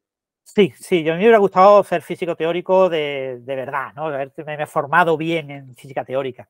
Eh, yo no tengo un gran conocimiento de física teórica. El, eh, hombre, yo, he estudiado muchos libros, ¿no? Yo me encanta aprender y, he aprendido con los libros básicos de, de, la física teórica y, bueno, más o menos me defiendo un mínimo, ¿no? Pero a mí me hubiera gustado hacer una tesis doctoral en física teórica y, y haber hecho postdoctorados en física teórica. Pero claro, ese mundo es un mundo muy, muy competitivo Y es un mundo que hoy en día es muy diferente a como era en aquella época. Tú puedes decirme, bueno, pues si te hubiera gustado, ponte ahora. ponte ahora a hacerlo. Pero es que ahora eh, eh, ese mundo ha cambiado muchísimo. Eh, es mucho más complicado hacerlo. Y, entonces, pues, realmente, lo que voy a aprender es, son cosas que ya sé. que, yo he estudiado mucho por mi cuenta, entonces, pero claro, no soy un buen investigador. A mí me hubiera gustado más investigar en temas más de física teórica.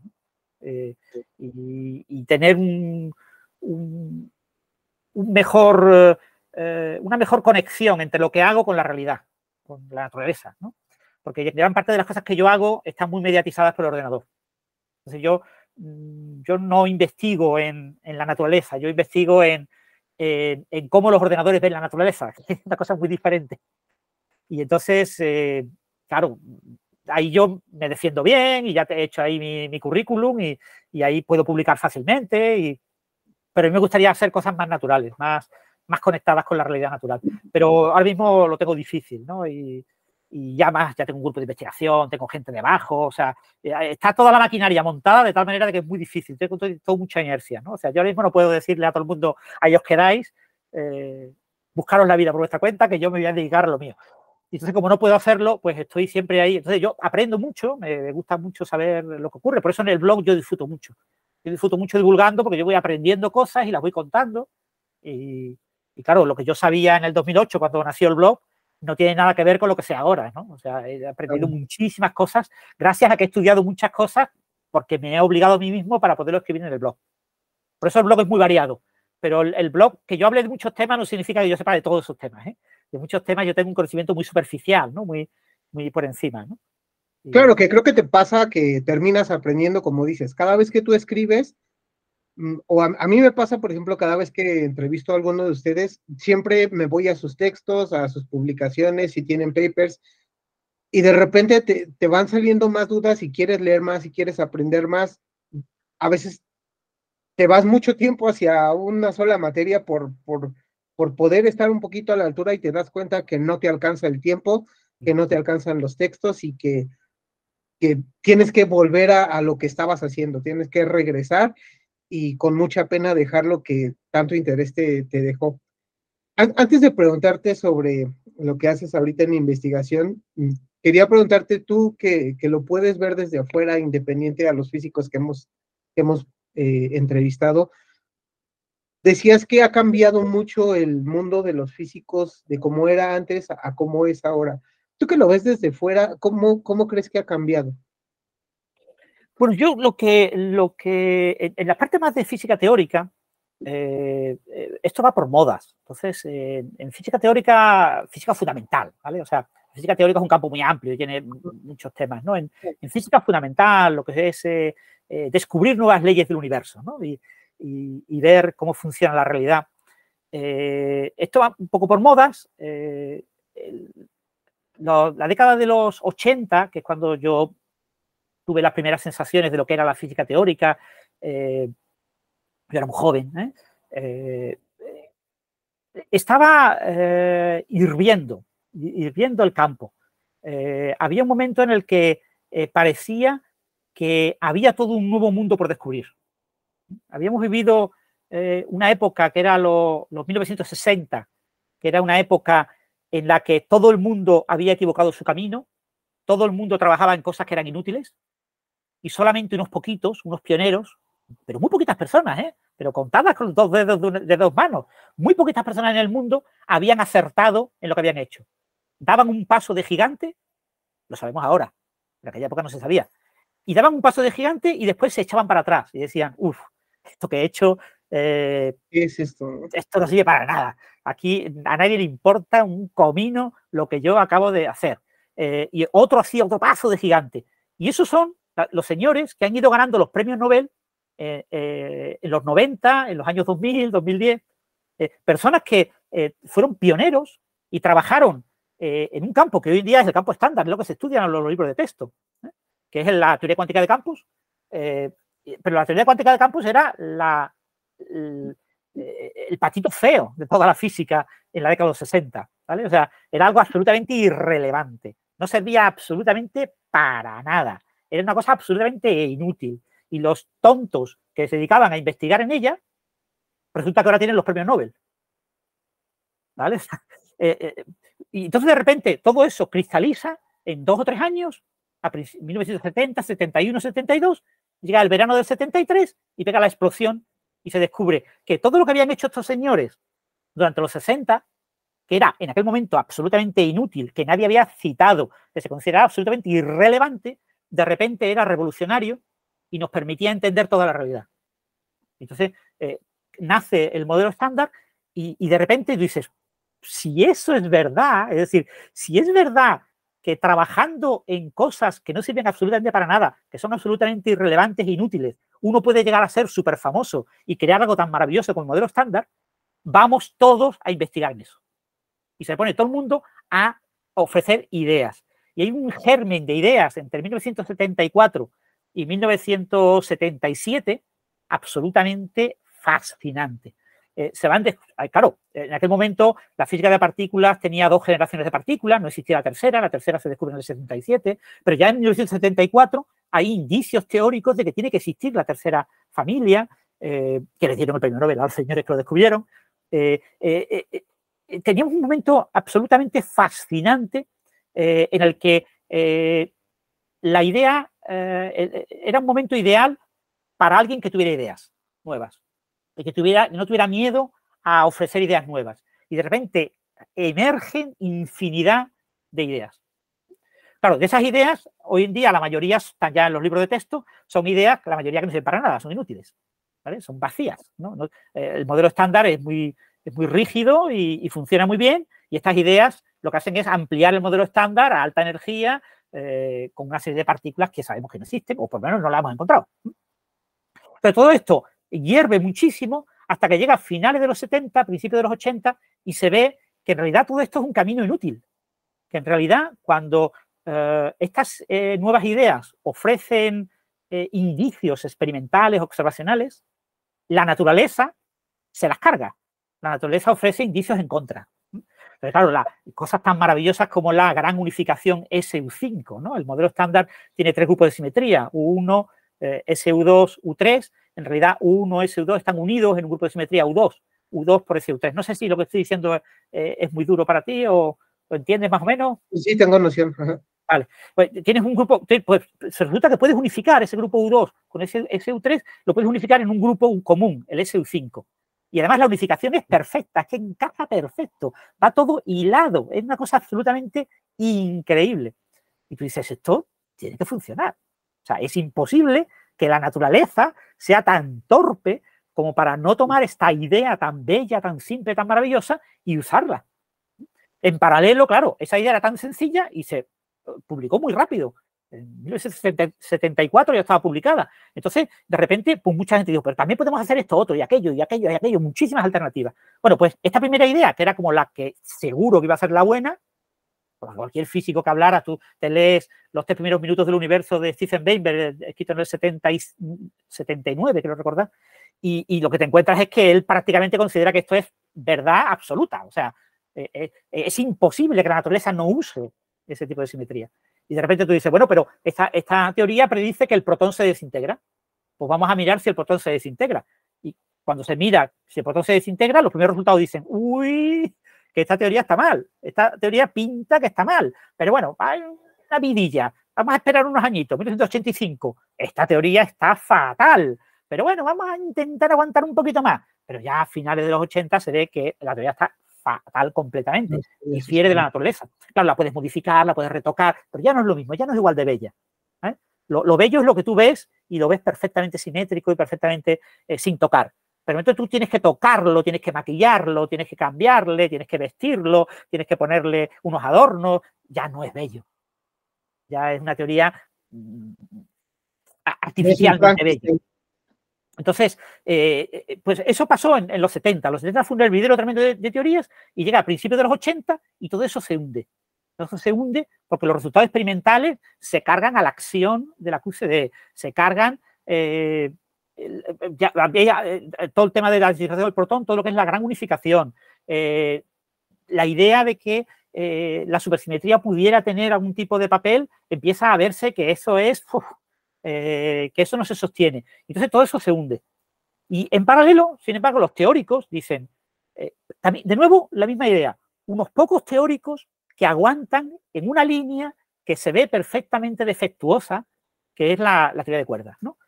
Los modelos duales de finales de los 60 pretendían explicar la física de los hadrones, el protón, el neutrón, los mesones, los piones, eh, eh, usando cuerdas que vibran. Y bueno, la, aplicación es bastante buena, es decir, tiene una explicación que ciertos resultados experimentales cualitativos se explican muy bien. Pero claro, después descubrimos que eh, hay una teoría mucho mejor, que es que esas partículas son partículas compuestas y que como son compuestas, sus constituyentes tienen resonancias, tienen estados excitados y que esos estados excitados se comportan como vibraciones de cuerda. Entonces, claro, son eh, resultados excitados eh, ondulatorios, pues es muy natural un modelo, una analogía cuerdista. Entonces, eh, las cuerdas funcionan por casualidad. No, no, no funcionan porque estén debajo de toda la teoría. Entonces, la teoría se hunde. Se hunde, pero a mediados de los 70, unos poquitos físicos dicen, vamos a seguir investigando esta teoría, porque esta teoría promete cosas. Esta teoría de cuerdas promete unificar cosas. Y en aquel momento estaba muy de moda la unificación. Y a principios de los 80 viene la, gran revolución de la teoría de cuerdas, entre el 83 y el 85. Eh, eh, se descubre que, eh, bueno, hay una, la teoría de cuerdas tenía una serie de problemas técnicos graves que se llaman anomalías y que esas anomalías se podían resolver si se usaban ciertos grupos de simetría, son grupos de simetría enormes, unos bichos terribles, una, el grupo E8 por E8, el SO32, son grupos con 248 eh, generadores, son grupos enormes, unas cosas, pero bueno, son unas cosas enormes, pero con muchísimas simetrías, ¿no? y que se trabajaba ¿Perdón? Se trabajaba creo que sobre 26 dimensiones incluso, ¿no? Al principio. Bueno, en 26 dimensiones era la, teoría bosónica. La, teoría supersimétrica trabaja en 10, 9 más 1. Pero eso es algo como un poco irrelevante. O sea, eh, te quiero decir, el, tema de las dimensiones se podía arreglar, ¿no? Porque fíjate que eh, si nuestro universo observable tiene cuatro dimensiones, tres más una, y la teoría de cuerdas eh, con supercuerdas tiene 10, 1 más 9, pues en realidad tengo una más 3 más 6. Tengo 6 y tengo las que veo.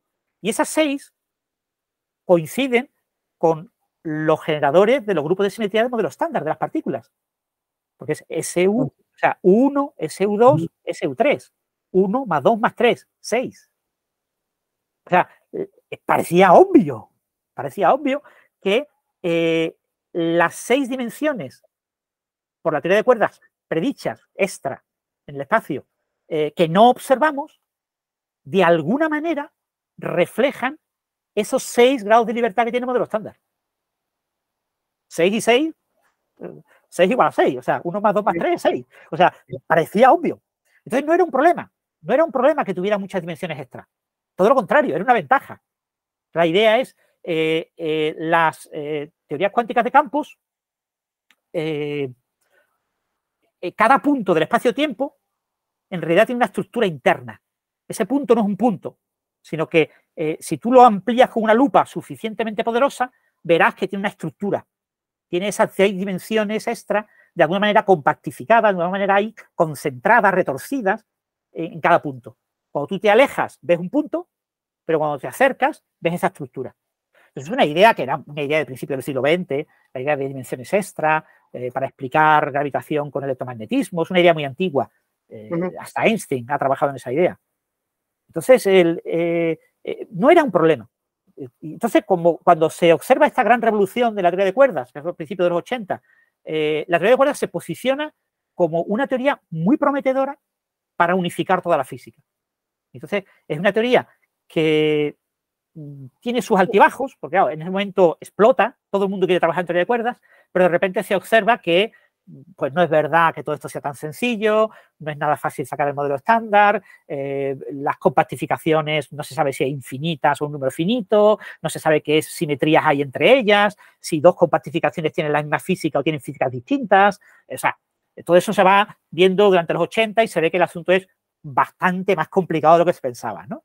Pero bueno, ahí sigue quedando la esperanza. Entonces, cuando yo me incorporo ya a la carrera de física, que yo en la, universidad a distancia, cuando yo iba a Madrid a, estudiar los libros, yo me iba a la biblioteca a estudiar libros de teoría de cuerdas y de, estos temas, ¿no? Y, me compré unos cuantos, viendo los que había en la biblioteca, decía, uy, este es bueno, esto me lo voy a comprar. Y, me fui estudiando eh, libros de este campo. Viene la, segunda revolución. La, la, segunda revolución de la teoría de cuerdas es alrededor del año 1994-95.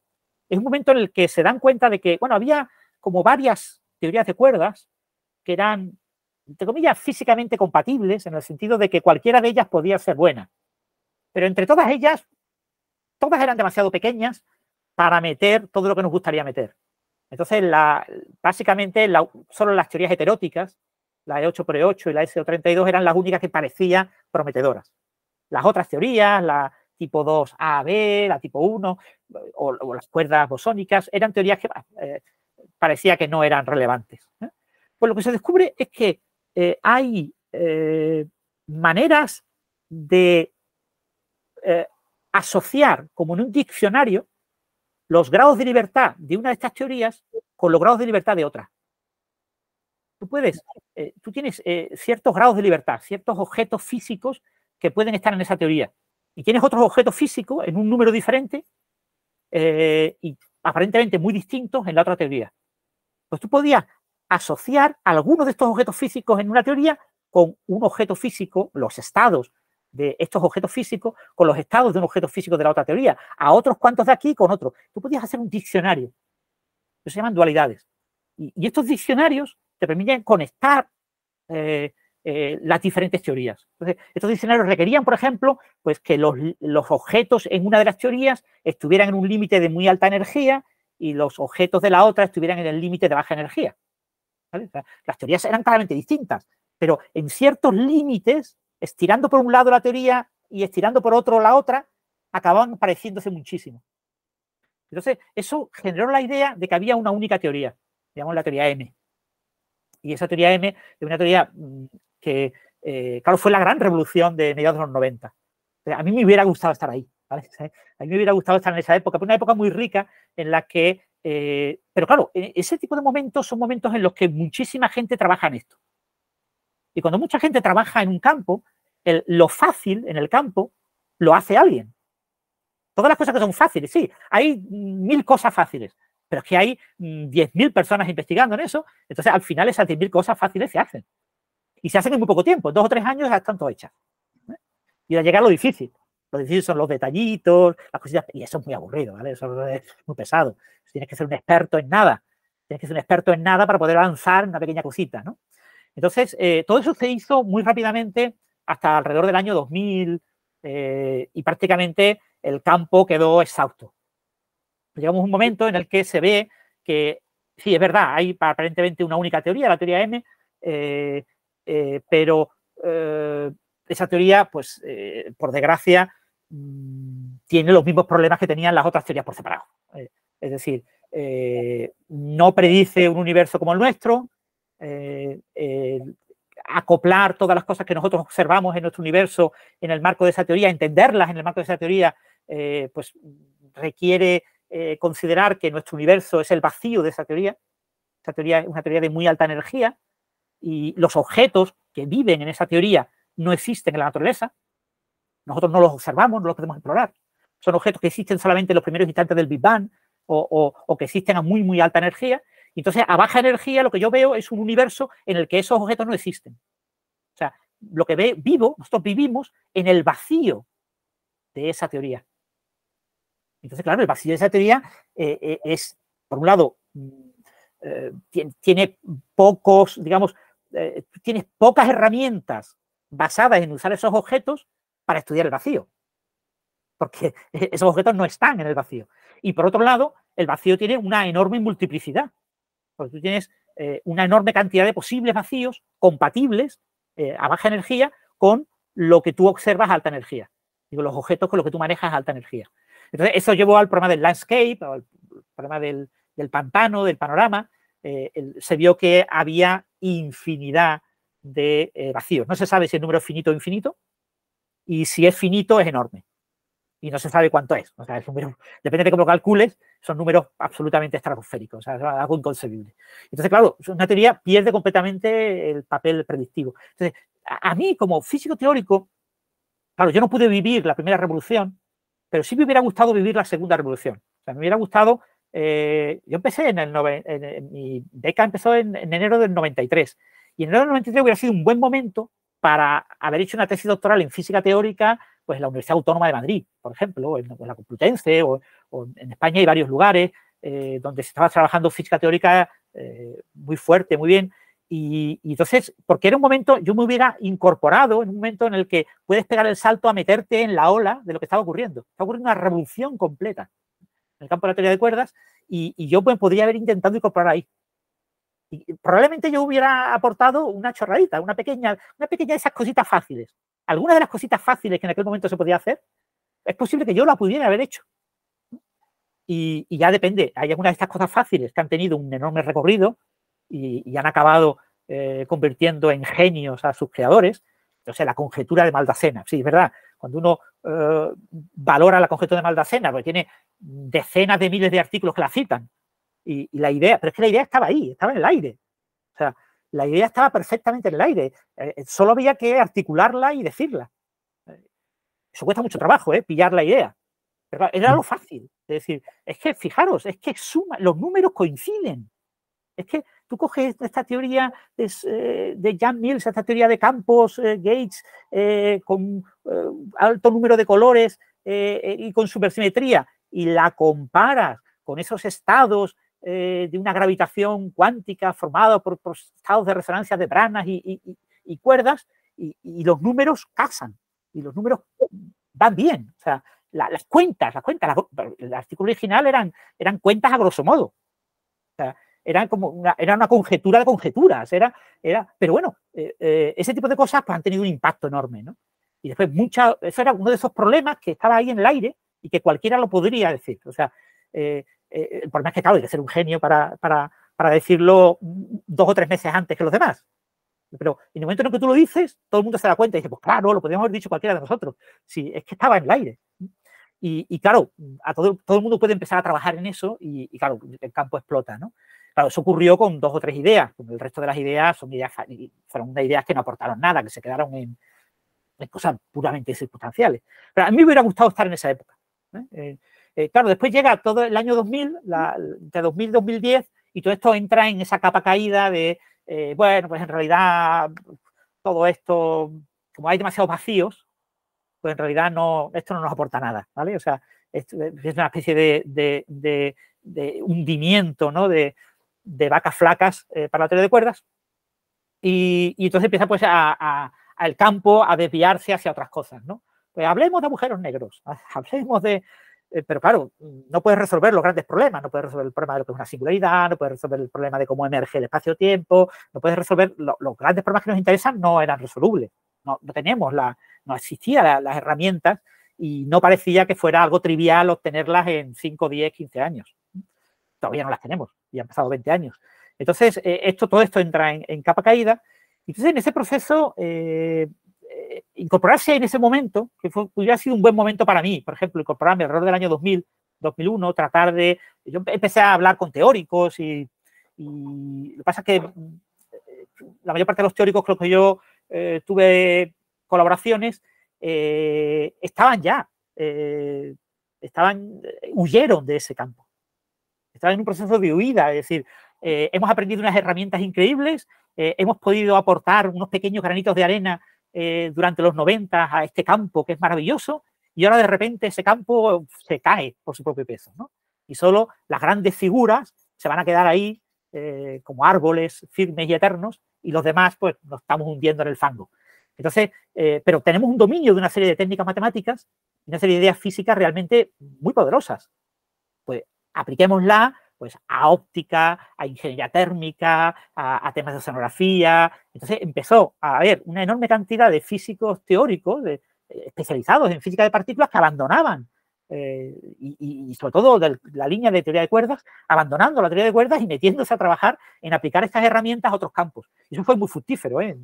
Yo colaboré con gente de óptica y era realmente increíble cómo manejaban las ideas de lo que son simetrías ocultas en, los, sistemas físicos. Los sistemas físicos en general tienen muchas simetrías ocultas que no se ven y que te requieren escarbar mucho en el sistema físico, encontrar las condiciones adecuadas, el prisma adecuado en el que tú ves esa simetría.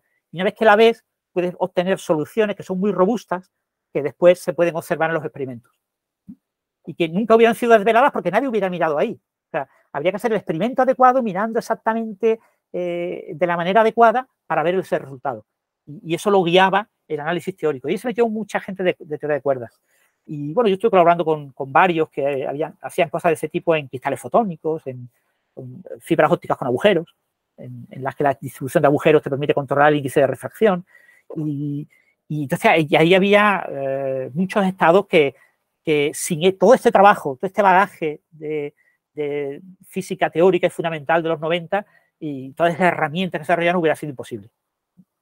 Aunque después tú puedes decir, bueno, pero podría haberse invertido directamente dinero ahí. Pero ¿cómo, cómo inviertes el dinero ahí? Es decir, ¿cómo, ¿cómo puedes invertir el dinero en que se investiguen una serie de cosas que nadie sabe para qué sirven y que se desvela 15 años después para qué sirven? Pues es que no puedes. O sea, eh, el, dinero hay que invertirlo en lo que tú crees que en ese momento es más prometedor y después si, si tienes la suerte de que se usa.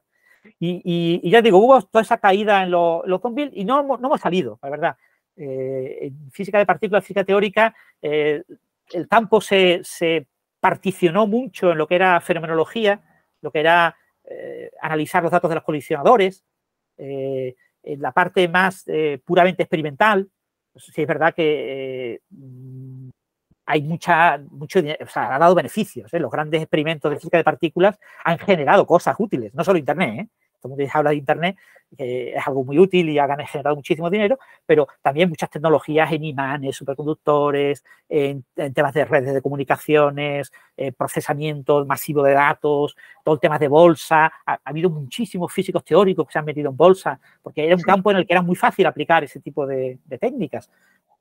Entonces, la, eh, ha habido eso, una época en el siglo XXI eh, en la que hemos tenido ese gran hito, ese gran éxito que ha sido el bosón de Higgs, pero que ha venido acompañado de ese, bueno, quizás menos éxito, que es que se pensaba que la supersimetría tenía que aparecer y no apareció, ¿no?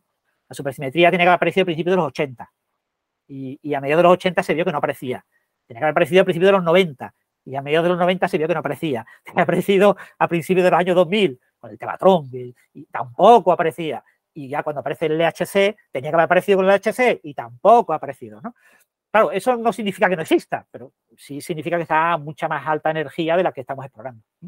Entonces, pero eso genera eh, una enorme tensión sobre el campo. Eh, hace que el campo sea mucho menos atractivo para los jóvenes y, claro, si pierdes a las grandes mentes, pierdes mucho. ¿no? Entonces, el, campo de la física teórica a nivel fundamental, teoría de cuerdas y, todo ese tipo de temas, eh, ha estado liderado por unos pocos gurús que conforme han ido envejeciendo, eh, pues eh, realmente el campo está como, como sin cabeza, ¿no? Tenemos cabezas claras, ¿no? Tenemos unos grandes viejos que, fueron grandes cabezas y, fueron los grandes gurús del campo, pero no tenemos gente joven que esté eh, produciendo esos grandes hitos. Quizás porque no lo sabemos ver, ¿eh? lo mismo lo están haciendo y, no nos damos cuenta. Pero entonces es un campo que es mucho menos atractivo. Entonces a mí me hubiera gustado, que era todo este rollo que te he contado, es para, para situarte. A mí me hubiera gustado estar, eh, como no pude estar a mediados de los 80, sí me hubiera gustado estar en física teórica a mediados de los 90. Pero ya en los años 2000 ya me es mucho menos atractivo eh, hacer una enorme inversión, de decir, mira, lo abandono todo, me pongo a estudiar eh, física teórica y me hago un experto en esto, ¿no? Y, trato de irme con los mejores para, porque creo que puedo apostar por una cierta línea que va a ser muy prometedora no, no, lo tengo, no lo tengo nada claro, por eso no lo he hecho. Por eso eh, yo esto lo veo con ilusión, para divulgar, para aprender, me encanta aprender todo este tipo de temas, pero no, no para meterme realmente a investigar en ellos. Claro. Y entonces, bueno, conectando ahorita con lo que haces, ¿en, ¿en, qué estás trabajando en el tema de investigación? Porque por ahí leí que también Sí, bueno, yo, tengo un pequeño grupo, mi grupo es muy pequeñito. Eh, y básicamente somos cinco personas. Somos un grupo, incluido yo, o sea que es un grupo muy pequeñito. Y entonces nos cuesta mucho trabajo conseguir financiación, estamos siempre ranqueando y, conseguir becarios, conseguir eh, eh, contratos para jóvenes es muy difícil. yo suelo conseguir, de vez en cuando me dan algún contrato de un año, dos años, pero claro, con eso no puede soportar mantener una persona en una tesis doctoral, que son 3, 4 años mínimo. Pero bueno, mis líneas de investigación son fundamentalmente dos. ¿no? El, por un lado, ondas no lineales. El, eh, yo en ondas no lineales, eh, un campo muy amplio, eh, trabajo en, dos tipos de, ondas no lineales. Por un lado, que se llaman solitones topológicos. Eh, son unas soluciones que son muy robustas ante perturbaciones porque tienen una especie de carga conservada, una carga abstracta asociada a ese tipo de solución. Y, eso hace que en interacciones sean bastante robustas, que soporten bastante bien interacciones con otras ondas similares. Y después otra, eso es un, extremo en el que tengo ondas muy robustas que eh, desde el punto de vista de los métodos computacionales se portan muy bien, se portan estupendamente, o sea, porque la robustez física eh, conlleva una enorme robustez ante los errores numéricos. Entonces el ordenador eh, puede meter mm, errores altos que no pasa nada, la solución ni se entera. Y, sus propiedades genéricas son prácticamente completamente eh, ajenas a cualquier tipo de error numérico, del, el método numérico influye muy poco y, cualquier método numérico va bien. Eh, son, soluciones que tienen muchas ventajas desde el punto de vista de la física computacional. Y después tengo todo lo contrario, el extremo completamente opuesto, que son eh, lo que se llaman compactones, soluciones de soporte compacto. Son soluciones en las que la onda está rodeada de una región que es exactamente cero. Y hay una transición brusca en la que se pierden derivadas. La, eh, si tú tienes una onda definida por posición y velocidad, pues, eh, por ejemplo, la velocidad tiene una singularidad en un borde. Es como, como una gota, como una gota de luz, como una gota de agua, ¿no? Eh, la, gota de agua nace del grifo cuando gotea porque aparece una singularidad. El chorro líquido se vuelve tan delgado, tan delgado, tan delgado que pinza se rompe. Y claro, es una, singularidad, la rotura de, ese chorro líquido produciendo la, gota que se reconfigura como una gota prácticamente esférica que cae. ¿no? Eh, pues ese tipo de, ondas no lineales eh, se han observado desde el principio de los 90, se van compactones, y entonces ese tipo de, ondas tienen enormes dificultades para los métodos numéricos. Porque cuando tú tienes una singularidad, imagínate eso, el chorro líquido que se, que se va haciendo cada vez más delgado, más delgado, más delgado, en una, distancia finita, se vuelve tan delgado que se rompe. ¿eh? Pues en esa rotura influye, la posición de esa rotura influye muchísimo los pequeños errores numéricos. Porque los errores numéricos suavizan a veces la solución y hacen que esto se alargue un poquito más de la cuenta, se acorte un poquito más de la cuenta, la singularidad se retrase, se adelante, eh, no tenga las, derivadas que tienen que aparecer en la singularidad, eh, no te aparezcan en el método numérico, sino que te aparezcan, eh, o sea, te cambia completamente la física. El, el, meter ese tipo de ecuaciones con ese tipo de problemas en un ordenador hace que tengas enormes problemas para saber si lo que estás observando es de verdad o es ficticio. Es algo debido al numérico. ¿eh? Es un fenómeno numéricamente inducido o estás viendo un fenómeno físico de verdad. Entonces, eh, eh, este tipo de ondas de soporte compacto son muy interesantes porque te generan enormes problemas. Entonces, eso tiene su ventaja. Hay poca gente investigando en ello. Hay muy poquita gente en el mundo investigando en, métodos numéricos para ecuaciones con compactones. Y, entonces, pues ahí tienes un, nicho, ¿no? Un nicho donde puedes y eso conecta un poquito con las cosas que hice yo en mi tesis doctoral y, y, bueno, y me gusta trabajar en ese campo. Entonces, esas son mis dos líneas de trabajo. Por un lado, trabajar en compactones eh, por las enormes dificultades numéricas que, proponen y, centrarme en lo que meter esas ecuaciones en un ordenador eh, implica de que aparezcan fenómenos nuevos. Eh, los compactones, por ejemplo, cuando se propagan, emiten radiación, es radiación numérica. Eh, también es de soporte compacto, pero es de eh, la máxima frecuencia posible. Y, es una radiación que es, por ejemplo, autosemejante, que eso es algo muy, muy excepcional en, la radiación de ondas. Las ondas muchas veces radian. Eh, cuando hay un cierto principio de conservación, pero que no se cumple de forma exacta, la onda va cambiando y modificando su forma para tratar de adaptarse a ese principio de conservación físico, pero va emitiendo radiación emitiendo chorros de radiación. Esos chorros de radiación muy rara vez son eh, autosemejantes. Y nosotros observamos en este tipo de ecuaciones eh, ese tipo de radiación. O sea, hay, muchos fenómenos eh, interesantes desde el punto de vista computacional, desde el punto de vista numérico, que observamos en este tipo de ondas.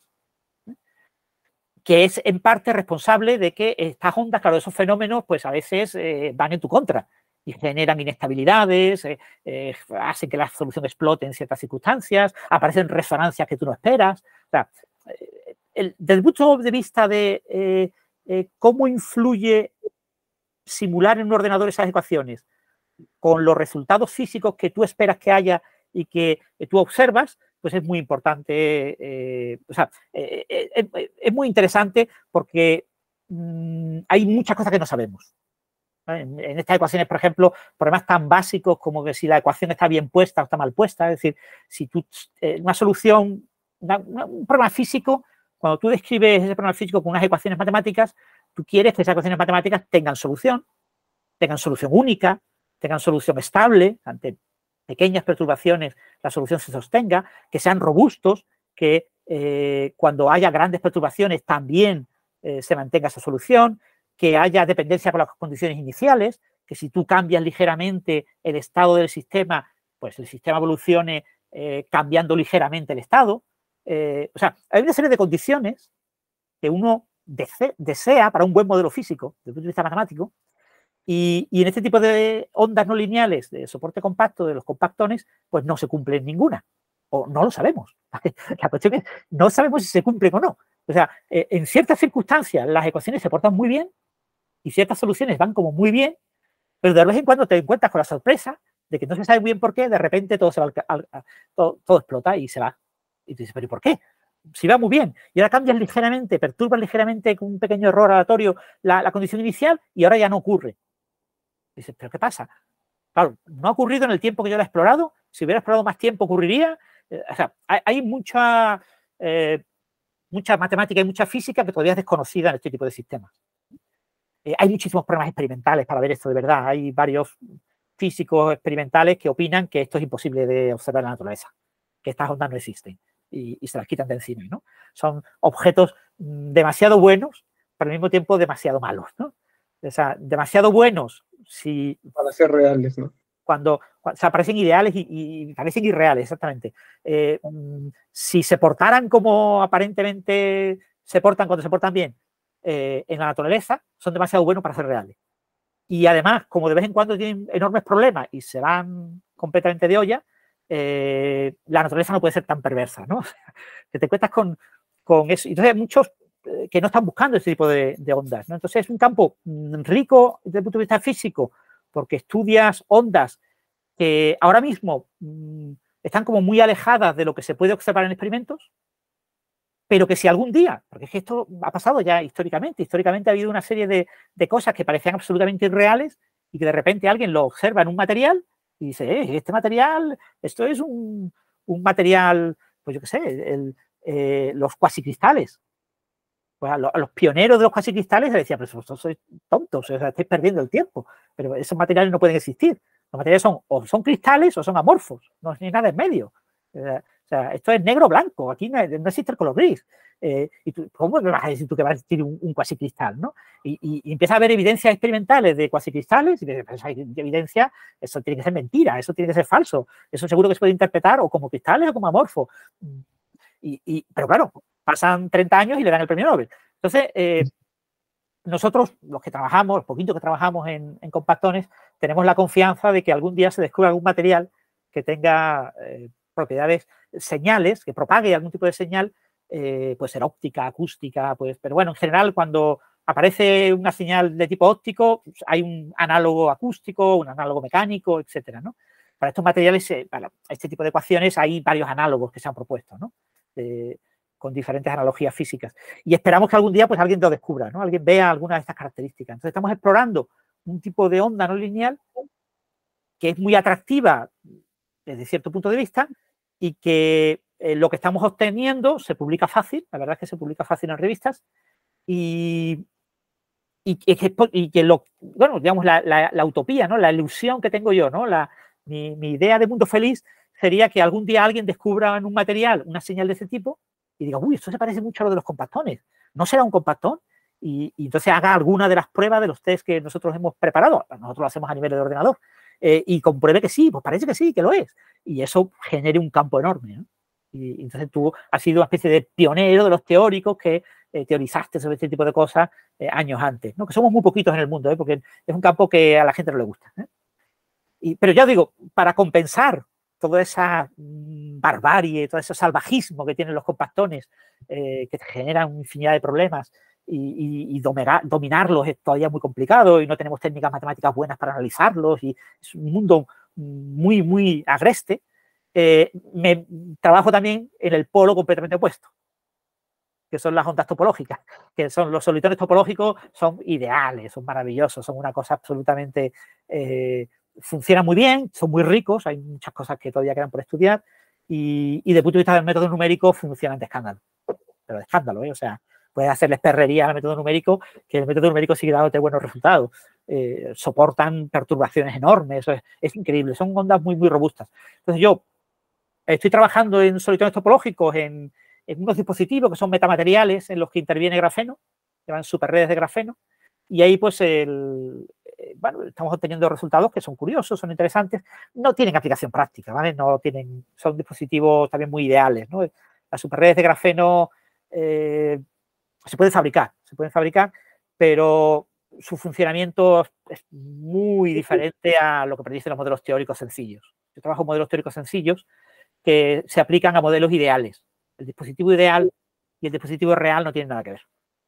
Pero nada que ver significa nada que ver. O sea, los dispositivos reales están llenos de defectos, de deformaciones, de, o sea, son terribles.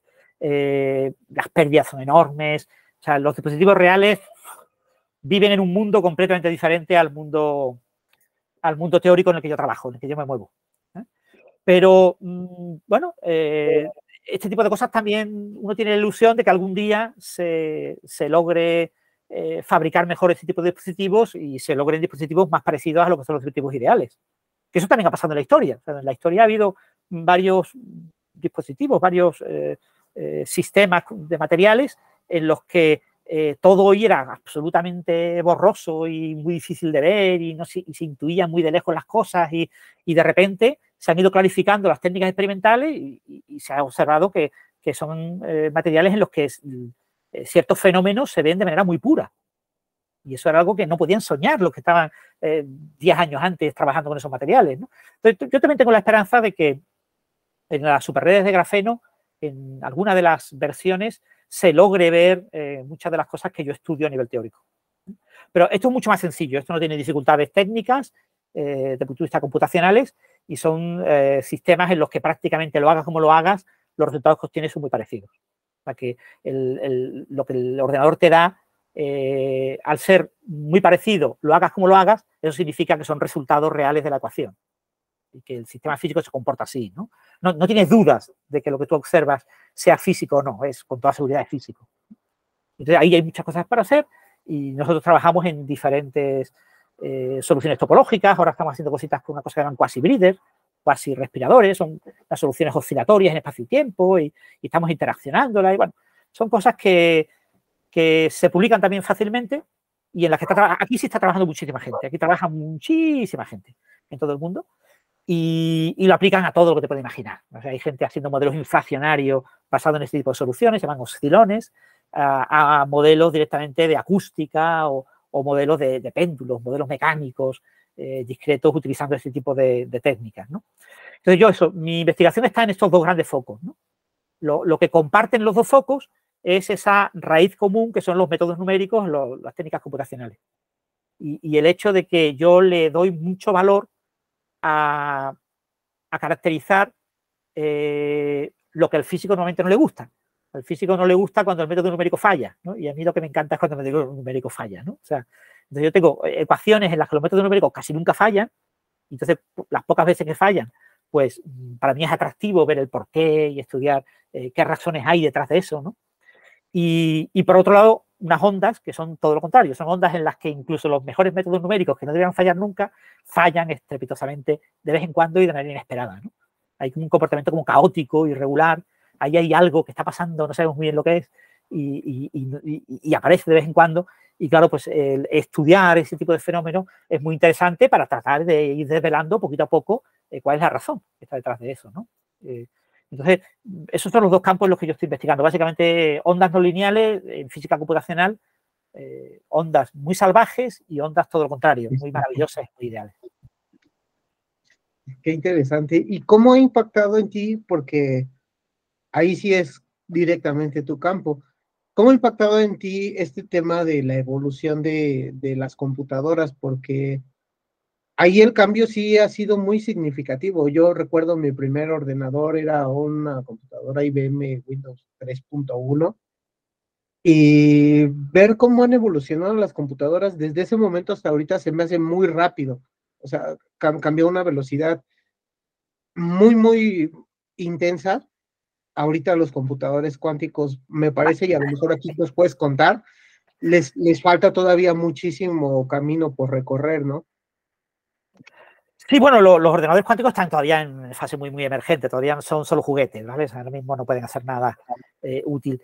Eh, los ordenadores cuánticos son algo para la segunda mitad del siglo XXI. Entonces, eh, hasta entonces faltan eso, 25 mm, años para que realmente se puedan empezar a hablar de utilidad de, los ordenadores cuánticos. Y ahora mismo lo que tenemos son pequeños juguetitos que eh, nos permiten pues, resolver algunos problemillas, básicamente de, mirarse el trasero gran parte de la ciencia consiste en, en, tú generas el problema y tú tratas de ver la solución a tu problema. ¿vale? No es que exista un problema, ¿no? sino que el problema lo, creas tú. ¿no? Y yo creo que esa en esa fase en la que estamos en los ordenadores cuánticos. Los ordenadores cuánticos que, que tenemos son tan pequeños, ¿sabes? Que mm, con eh, un ordenador cuántico de, de, yo qué sé, los últimos de IBM, 140 qubits. 140 bits no es nada. No es nada. Pero nada es nada. O sea, eh, eh, es que no te permite hacer nada. Con un ordenador clásico con 140 bits, es que eh, prácticamente en la historia nunca ha habido un ordenador de ese tamaño con el que se haya intentado hacer algo. Porque eh, siempre se trató de que hubiera unos miles de válvulas de vacío, de, los primeros transistores, se trataba siempre de que hubiera miles como mínimo, con, con 50, con 100, con 150, que no puedes hacer nada. Entonces tú dices, no, es que esto tiene un poder cuántico. Sí, sí, un poder cuántico entre comillas. El, poder cuántico es muy, muy relativo. El poder cuántico para ciertos problemas, que son problemas intrínsecamente cuánticos, tener un ordenador cuántico es ventajoso, porque tienes una analogía, eh, tienes, el ordenador cuántico actúa como un ordenador analógico eh, asociado a ese problema. Entonces, en lugar de experimentar con el sistema cuántico directamente, eh, experimentas con el ordenador cuántico que simula ese sistema cuántico. Entonces, en el ordenador cuántico tú tienes mucho control, tienes mucho control entre comillas. Es decir, los ordenadores cuánticos que tenemos ahora es que no podemos realizar casi ni operaciones. O sea, tú realizas 100 operaciones y el ordenador cuántico con la de coherencia se te ha ido el cálculo. Entonces, tú tienes una memoria súper pequeña, eh, donde no cabe prácticamente nada, y además con la que puedes operar un número de operaciones súper pequeño. Muy poquitas operaciones. Entonces, mm, el problema ahora mismo con los ordenadores cuánticos es cómo optimizar el número de operaciones para que se puedan ejecutar en estas pequeñas máquinas. ¿no? Entonces, realmente, ahora mismo lo que tenemos son juguetes. Pero es muy prometedor, porque esto está creciendo, está creciendo cada año. Eh, IBM ha prometido un ordenador de 2.000 qubits para el año 2032, 33. Eh, probablemente haya eh, máquinas del orden de 100.000 qubits sobre el año 2040. Y es posible que haya máquinas de millones de qubits para el año 2050. Esto es exponencial, esto crece exponencialmente. Claro, entonces ya sí, entonces ya cuando tengamos millones de qubits, ya podemos empezar a hacer cosas. ¿eh? Pero hasta entonces prácticamente no podemos hacer nada, lo que podemos hacer son juguetes. Que sí, que los juguetes se publican en artículos en revistas tipo Nature y, se publican en. Y, lo poquito que podemos hacer nos parece que es un gran hito comparado con lo que es. Claro, son cosas que se pueden hacer hoy, pero que no se podían hacer hace dos años o hace cinco años eran inconcebibles. Por eso es que lo venden tan impresionante, ¿no? Porque... Hay que venderlo. pero, pero realmente no hacen nada. No hacen nada, nada realmente relevante. Entonces, dice, yo quiero simular cuánticamente una molécula de agua. Una molécula de agua, eh, pues son unos pocos electrones eh, rotando a través, alrededor de unos tres núcleos. Entonces, mínimo que tengas pues, los estados estructurales del acoplamiento entre los núcleos y tres o cuatro estados por cada electrón eh, te pones a sumar y eso te da pues, 250, 300 qubits. Para hacer un modelo súper de juguete de una molécula de agua. 200, 300 qubits. Es una molécula de agua. O sea, es una cosa súper sencilla. A mí lo que me interesa es eh, pues un metabolito, una sustancia química, un fármaco, que es una sustancia que tiene, pues yo qué sé, 20 átomos de carbono y, no sé cuántos residuos. Eso ya está fuera completamente de lo que te permite eh, un ordenador cuántico. Y no, entonces, ahora mismo estamos en una época muy, muy eh, emergente y, muy primitiva. Claro, cualquier hito, cualquier pequeño logro se vende como el no va más. Porque estamos en la frontera. Y, esos logros están en la frontera del conocimiento y se va avanzando poquito a poco. Pero ahora mismo son, son juguetes. Ahora mismo no, no te permiten eh, prácticamente resolver ningún problema. Lo que sí es verdad es que son necesarios, porque hay, tenemos problemas muy difíciles. Los problemas cuánticos son problemas muy difíciles porque eh, muchos problemas cuánticos están en una clase de complejidad que se llama P-Space, eh, espacio polinómico, que son problemas en los que el coste es exponencial aunque el espacio necesario para ejecutar el algoritmo es, eh, crece muy lentamente, eh, crece de manera polinómica. E-, este tipo de problemas eh, son los problemas cuánticos. Es decir, en un problema cuántico, si tú tienes 10 qubits y cada qubit puede tener dos estados, pues en realidad el sistema de 10 qubits está en 1024 posibles estados, 2 elevado a 1000, 2 elevado a 10, a 10 perdón. 1024 posibles estados. Claro, ahí hay una explosión combinatoria en el número de estados. Conforme el número de qubits crece linealmente, el número de estados crece exponencialmente.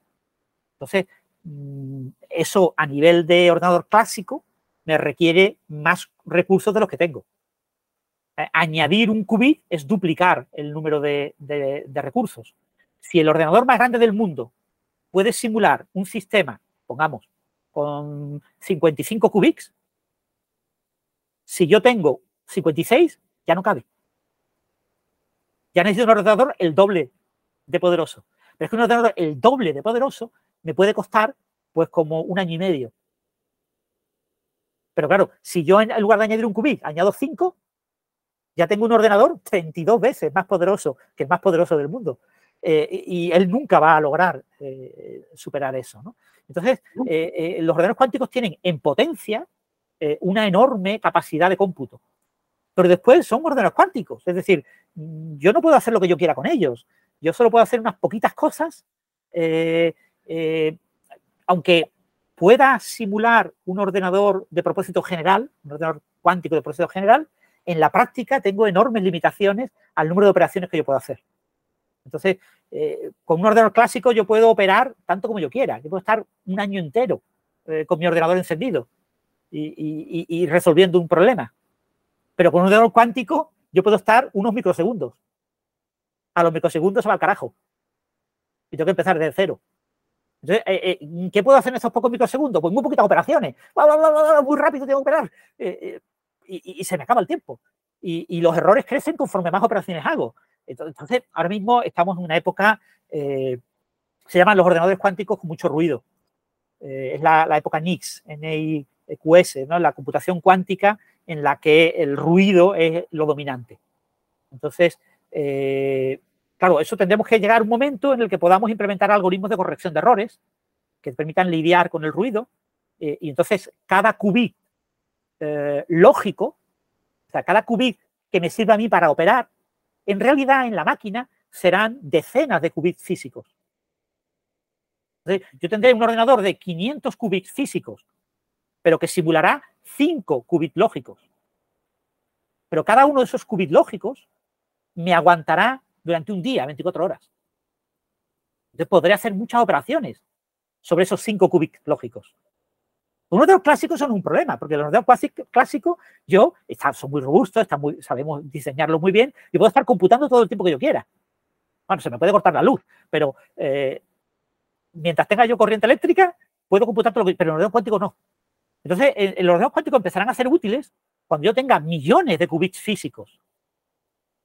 Pero para usar unos cientos de qubits lógicos. Para operar con muy pocos qubits. Es como, eh, como decía la analogía con, el transistor, ¿no? Eh, en mi ordenador eh, clásico funciona a base de transistores, sí, pero el transistor funciona como chorros de electrones, chorros de portadores. Hay chorros de electrones que se mueven de un sitio a otro. Entonces yo tengo que tener cientos de electrones moviéndose para que el, transistor cambie de un estado de conducción a corte un 1 a un 0. Pero necesito muchísimas partículas que se hayan movido y se mueven rápidamente de un sitio a otro, van fluyendo. Eh, eh, eso es lo que vamos a tener que hacer con los ordenadores cuánticos. El usar los qubits físicos como el equivalente a esos electrones y usar esos eh, procesamiento sobre todos esos qubits físicos para procesar muchos menos qubits lógicos. Pero podremos conseguir qubits lógicos que sean robustos y que se mantengan durante mucho tiempo. Aquí el, el objetivo para el año 2050 es tener qubits lógicos, unos poquitos qubits lógicos, que funcionen durante un día, 24 horas. Eso hoy en día es eh, imposible. O sea, puedes tener un qubit, el récord de un qubit son, no recuerdo, pero minutos, tres minutos. Un qubit, es que un qubit no hace nada. Un qubit no hace nada, un qubit no es nada. Necesito dos qubits, por lo menos para intentar hacer algo. Y, si quiero mm, hacer una velocidad, poner cuatro qubits. Pues, cuando tú pones dos qubits, lo que te dura tres minutos pasa a durarte pues, unas décimas de segundo. Y cuando pones cuatro, pasa a durarte un microsegundo. pues ya no puedo hacer nada. Es que un microsegundo no es nada. O sea, eso es lo que nos está pasando ahora. Tú añades eh, qubits eh, y bueno, puedes más o menos garantizar que aparentemente funciona. Y parece, ah, ya digo, aquí hay muchas dudas, pero bueno, eh, porque no hay buenos mecanismos para verificar que realmente estos ordenadores cuánticos que tienen muchos qubits, muchos qubits son 150, funcionen nadie en el mundo puede garantizar que ese ordenador esté funcionando. por encima de unos 52, 54, es imposible de garantizar de que funcione. Porque si tú tienes uno de 20, de 20 qubits, tú puedes probar todos los posibles estados. Todos. sistemáticamente, todos. Ah, son 2 elevado a 20, no son tantos. ¿eh? Son unos millones. Tú los pruebas todos y miras si el ordenador funciona para todos. Pero en el momento en que tú tengas más de 50 y pico, ya eso no se puede hacer. Porque en un ordenador clásico necesitas eh, miles de millones de años. No lo tienes. Entonces, tú ya no puedes verificar si la máquina funciona. Entonces, tú puedes coger trozos de la máquina y, tratar de verificar que más o menos funcionan. Pues sí, este trocito que hay aquí funciona, y aquel también, y este también, y este también. Pues si están todos juntos, pues apostemos a que también funciona. Pero no lo sabes, no lo puedes comprobar. No tenemos mecanismos, todavía nadie sabe hacerlo. Entonces, en muchos de estos ordenadores que ahora están empezando a tener muchos qubits, realmente lo que tú puedes hacer son ejecutar algoritmos de carácter estocástico, algoritmos en los que eh, te den un resultado que tú en una pequeña cuenta de papel seas capaz de calcular el resultado. Pues en esta cuenta de papel me dice que este ordenador, en este programa estocástico, tiene que dar una curva de carácter exponencial. Lo ejecutas en tu ordenador y sale una curva exponencial. Es decir, un cálculo de servilleta, tú es lo que estás ejecutando en tu máquina. Y así sí puedes verificar que la máquina da lo que tú esperas que dé. Pero para un problema real eh, no, puedes aplicarlo, porque no tienes, por un lado, no tienes capacidad para eh, mapear ningún problema real en estos ordenadores tan sencillos, ¿no? no eres capaz de implementar. Los algoritmos muchas veces se cablean. En estos algoritmos cuánticos, en estos ordenadores cuánticos hay mucho cableado del algoritmo. ¿eh? hay ejecución de código, hay software, pero hay mucho hardware, está todo muy integrado. Entonces, tú cableas un cierto algoritmo, no puedes poner una cosa demasiado grande y ahora ejecutas una serie de operaciones, no son, muy poquitas, y tú obtienes un resultado. En, la mayoría de los casos, esos resultados son resultados que se podrían haber obtenido con un ordenador clásico. Entonces, ahora mismo. Entonces, el, claro, cuando tú exageras y pones mm, cosas muy aleatorias, ¿no? tú dices, no, pero es que el estado inicial es aleatorio y la evolución que yo aplico es aleatoria claro, un ordenador clásico tiene que hacer, simular todos los posibles casos.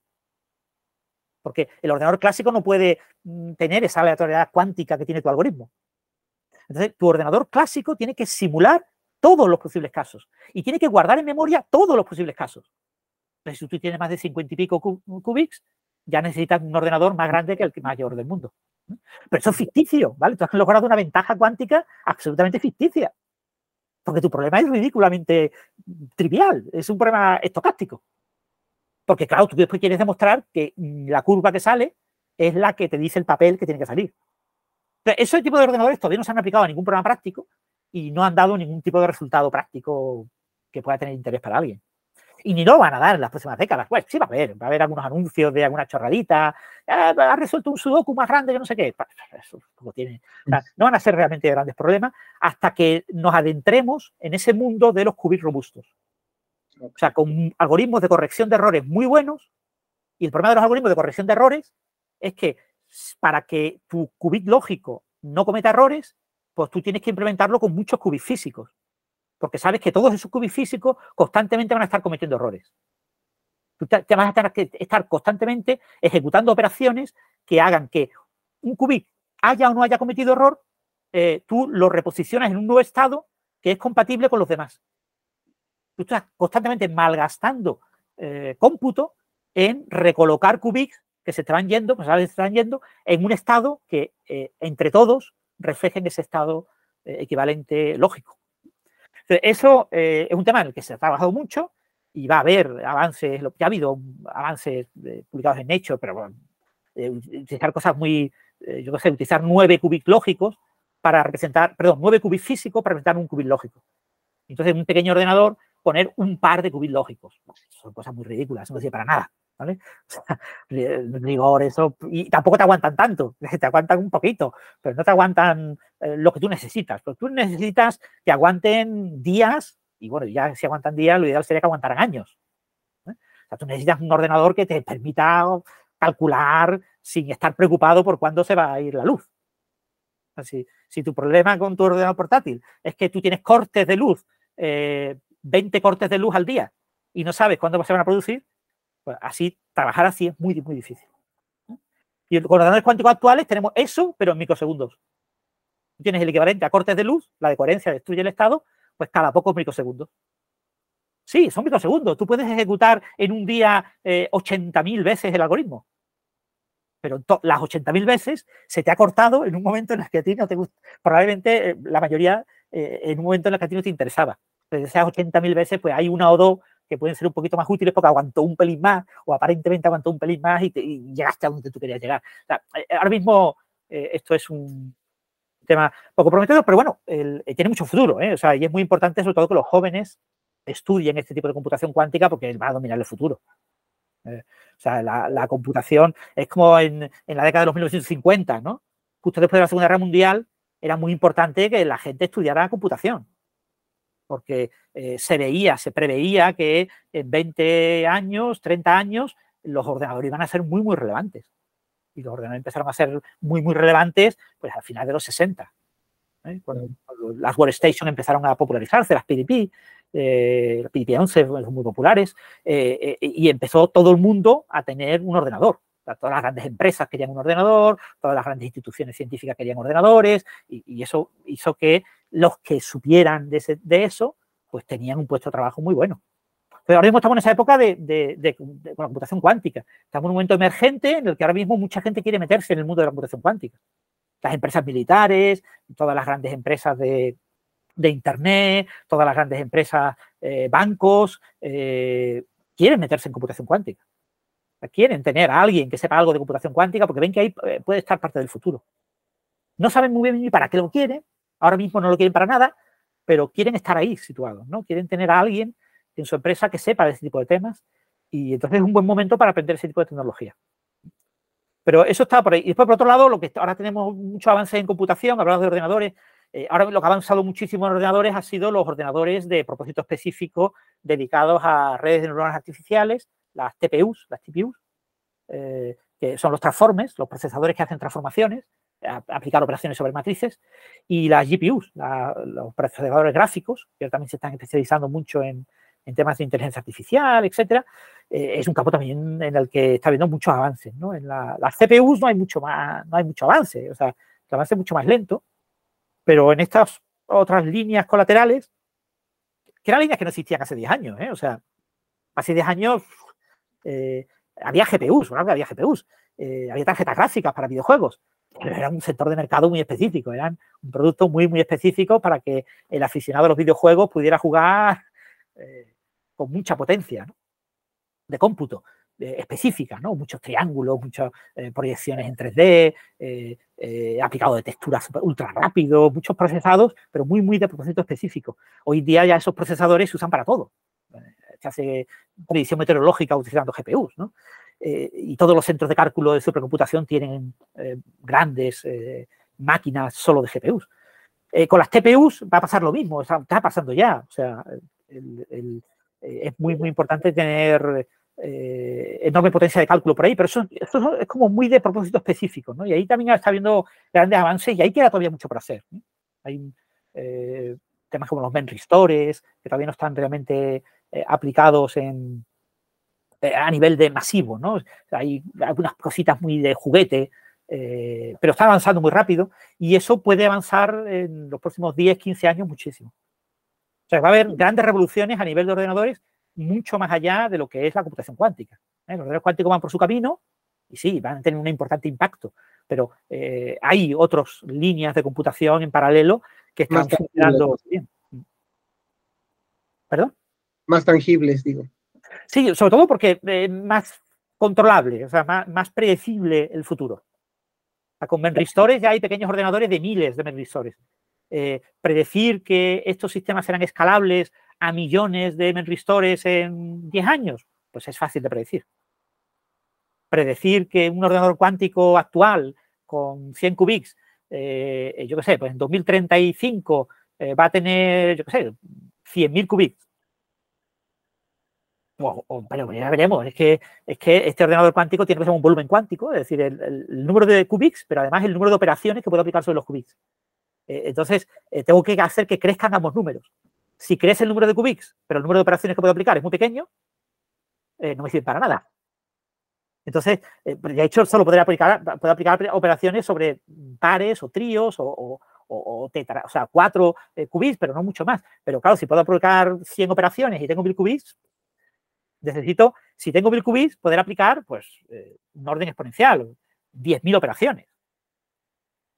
Entonces, y, son pocas. Entonces, eh, eh, ¿se va a lograr eh, ese avance en número de qubits? Casi seguro que sí. ¿Se va a lograr un avance en el volumen cuántico, en el número de operaciones que puedo aplicar? Pues eso no es nada previsible. O sea, yo no lo sé. Entonces, es posible que para lograrlo sea necesario implementar el algoritmo de corrección de errores. Y entonces ya nos cargamos todo el asunto, porque ahora los qubits lógicos van a ser muchos menos. Entonces, ese gran hándicap que tiene la computación cuántica, los ordenadores cuánticos, no lo tienen las otras tecnologías de computación que están apareciendo ahora y que tienen un futuro, digamos, entre comillas, más fácil de prever. lo, que, lo que el futuro nos está diciendo es que todo el mundo va a tener en su reloj, en su teléfono móvil, eh, quizás en sus gafas eh, con un pequeño visor y con una cámara, va a tener procesadores de este tipo, va a tener TPUs eh, súper avanzadas, que ahora mismo no las tenemos en el mercado, y, que son máquinas que tienen un consumo energético enorme, etcétera, pues van a tener eh, ese tipo de máquinas integradas en, dispositivos móviles eh, con un consumo energético muy bajo en 10 años. Eso es casi seguro. Y eso va a ser revolucionario. Porque vas a tener tu, equivalente a ChatGPT en tu, mano. Y, pudiendo hablar directamente con él sin necesidad de conectarte a Internet para acceder a, a, ello y, sabiendo que se está ejecutando en las máquinas que tiene eh, OpenAI, ¿no? Eh, OpenAI es la que tiene unas naves enormes de máquinas que están computando algo que tiene un coste altísimo y que cuesta una barbaridad de dinero eh, lo que se están gastando ahí. Y lo estamos haciendo gratis. Pero eso estará integrado en chip y, lo podremos ejecutar sin tener que pagar estas enormes cantidades de dinero eh, aunque ahora eh, tenemos acceso gratis a muchas de estas cosas, cualquier día nos lo cortan. ¿eh? El acceso gratis a este tipo de herramientas es ideal para que ellos evalúen cómo los usuarios. ¿El qué? Perdón. Para juntar datos. Sobre todo para. para mm, o sea, lo, más importante de, de, los aportes de Bill Gates a la humanidad es un aporte clave me lo comentó un compañero y cuando me lo dijo dije, pues tienes toda la razón. Eh, es que a la gente le, quitó el miedo de que el ordenador fallara. El gran hito de Bill Gates es que eh, convirtió eh, algo que en cierta época significaba, si me falla el ordenador, cojo el ordenador y tiro a la basura. Si no vale mucho dinero, lo tiro a la basura. Y si vale mucho dinero, le pongo una reclamación a la empresa para que me lo arregle, porque no puede fallar. Un ordenador no puede fallar. Es infalible. Y lo que nos descubrió Bill Gates con sus sistemas operativos que fallaban muchísimo y que a diferencia de lo que, lo que diferenciaba los sistemas operativos de Microsoft del resto del sistema operativo es que los de Microsoft fallaban y dejaban claro que fallaban. Y los otros fallaban pero trataban de ocultar el fallo. fallaban igual, ¿eh? porque las bombas en Apple, en los Macintosh eran muy habituales. No sé si lo hacen en un Apple de hace años, pero en los 90 te, te lanzaba la bomba, y, y- pero era una bombita, era una ventanita muy pequeñita, con una bombita, y ya tenías que reiniciar la máquina. Parecía que no pasaba nada. Sin embargo, el- en, Windows era el pantallazo azul. Toda la pantalla se te vuelve azul. O sea, era algo como muy visible. Y eso fue clave, porque acostumbró a la gente a que los ordenadores fallan. Y, y- y aprender que los ordenadores fallan, que los ordenadores no siempre tienen la razón, que eh, son falibles, pues ha sido algo fundamental en nuestra cultura actual. Eh, nuestra relación con los ordenadores es completamente diferente a, a como era en una época en la que el ordenador era infalible. Entonces, el, eh, no me acuerdo por qué estaba diciendo esto, pero eh, eso es el, tipo de, hitos que nos esperan en los próximos años. En los próximos años, eh, este tipo de herramientas de inteligencia artificial van a tener un futuro increíble, o sea, decir, se van a integrar en todo. Todo va a estar lleno de, de herramientas de inteligencia artificial. Son herramientas súper inútiles porque son muy torpes, pero eh, y, usarlas ahora mismo cuesta muchísimo trabajo. Ahora mismo hay que ser un experto para usarlas. Pero eso es lo que pasaba con los primeros ordenadores. Los ordenadores de los 70, de principios de los 80. Tú tienes que ser un friki para tener un ordenador y ponerte a programar. O era una cosa muy complicada, ¿no? Usar esos ordenadores era súper complicado, tienen un lenguaje súper críptico. Era una cosa súper, bueno, tienes que ser, eh, que dedicar muchísimas horas de tu vida a aprender a usar esos ordenadores para algo. Entonces tú sí, tú podías jugar juegos, porque ya estaban hechos, o podías usar un pequeño software de contabilidad, o podías hacer un editor de textos, pero porque estaban ya hechos, tú no tenías que hacer nada, solo usarlos. Pero eh, los primeros ordenadores, lo, interesante era que tú los usaras para tu problema, y para tu problema tú tienes que programarlo todo. Entonces eso pasó a una época de servicios, en los que ahora mismo ya todo el mundo usa ordenadores sin tener ni zorra idea de cómo funciona un ordenador, ni, ni, ni qué hace, ni qué no hace. Es una cosa completamente transparente. Pues eso va a pasar con este tipo de herramientas de inteligencia artificial. Ahora mismo estas herramientas son útiles si tú eres un experto y sabes definir muy bien los comandos. Si tú le pides de manera correcta lo que quieres que haga, te sorprende porque te lo hace muy rápido. Y tu eh, ritmo de trabajo mm, genera el rendimiento que tú tienes habitualmente en una hora, pues se multiplica por 10 eh, gracias a una herramienta de este tipo bien usada. Pero bien usada es muy complicado. Hay que ser un experto, eh, además de, a nivel de dominio, es decir, eh, aprender a usar este tipo de herramientas en un dominio de trabajo concreto eh, es completamente distinto a aprender a usarlo en otro dominio de trabajo diferente. O sea, son herramientas muy... Pero claro, todo eso es ahora, pero eso va a desaparecer. Eso poco a poco se va a ir integrando en nuestra vida, de tal manera que estas máquinas van a aprender a, a ser útiles cuando tienen que ser útiles y de la manera adecuada sin que nosotros le tengamos que dar órdenes especiales. Tú estás trabajando con un profesor de universidad y estás ayudándole a preparar los exámenes, pues ya la herramienta automáticamente ya te ayuda. Eh, Te pregunta, bueno, ¿y de qué son los exámenes? Ah, pues son de, bioinformática. Ah, ¿y a qué nivel? Tal. Ah, muy bien, venga, pues ya está, ya, ya podemos empezar a hacer eh, exámenes. Y, tú no tienes que hacer nada. O sea, todo es muy fluido. Entonces, ese tipo de fluidez eh, acabará ocurriendo. No sé, cinco años quizás sea poco tiempo, pero puede que del orden de 10 años tengamos ese tipo de, de herramientas ya integradas en toda nuestra vida. Entonces todo el mundo aprovechará ese tipo de herramientas de una manera que ahora ya, ya te digo, ahora mismo hay que ser un experto para sacarle rendimiento. Yo hace poco en la Feria del Libro de Madrid con el podcast Coffee Break y, y bueno, al final de la sesión, del- de la grabación en directo allí en, la Feria del Libro, que fue todo un éxito, estuvo lleno de público, todos muy contentos. Eh, un- uno de los eh, eh, oyentes que estuvo allí eh, estuvo comentando que había intentado hacer un software para que le hiciera unos pequeños cálculos con unas tablas, con una base de datos de Excel, no sé qué, y que pues, dice que tardó como una semana en lograr que la máquina lo hiciera. Yo dije, "Pero, ¿y tú sabías hacer eso en menos tiempo? Sí, hombre, yo, yo hubiera tardado 8 o 10 horas en hacerlo. Pues entonces has perdido el tiempo. Ya, pero he aprendido que la máquina me lo haga. Ya, pero es que, ¿y tú quieres que la máquina te lo vuelva a hacer cada 15 días? Porque que si no, ¿para qué te ha servido aprenderlo? Es decir, eh, has aprendido lo suficiente. ¿Tú crees que ahora puedes resolver otro problema parecido, pero diferente, eh, utilizando eh, comandos similares? Y dices, "Oh, la verdad es que creo que no, porque es que fue- fue- tú- al final tuve que hacer comandos muy específicos. Es decir, claro, lo- dice que disfrutó aprendiendo a usar la máquina y que lograr que la máquina hiciera lo que él quería. Pero eh, como disfrute, está muy bien. Pero como actividad laboral, no. Entonces, ahora mismo este tipo de, de herramientas que van a ser muy, muy poderosas eh, tienen un mercado y una utilidad muy, muy limitada. Limitado, sí. Mm. Aún así, mm, a mucha gente le van a servir de, de mucha ayuda el aprender en profundidad este tipo de herramientas. Pero claro, tú vas a aprender una herramienta, de hecho ya está pasando. Tú aprendes a desarrollar prompts muy inteligentes para ChatGPT en diciembre del año pasado, que tenías un GPT eh, 3, 3 o 3.5, eh, dependiendo de la versión de pago gratuita que tú tuvieras, y lo que tú aprendiste ya no sirve con el actual. O sea, Sí, sí, prompts que eran muy buenos y tú sabes que eh, eh, escribiendo de esa manera tenías respuestas muy fiables y muy directas en poca interacción con la máquina, ahora ya ha cambiado. Las máquinas están evolucionando. Como son gratuitos, te las cambian como les da la gana.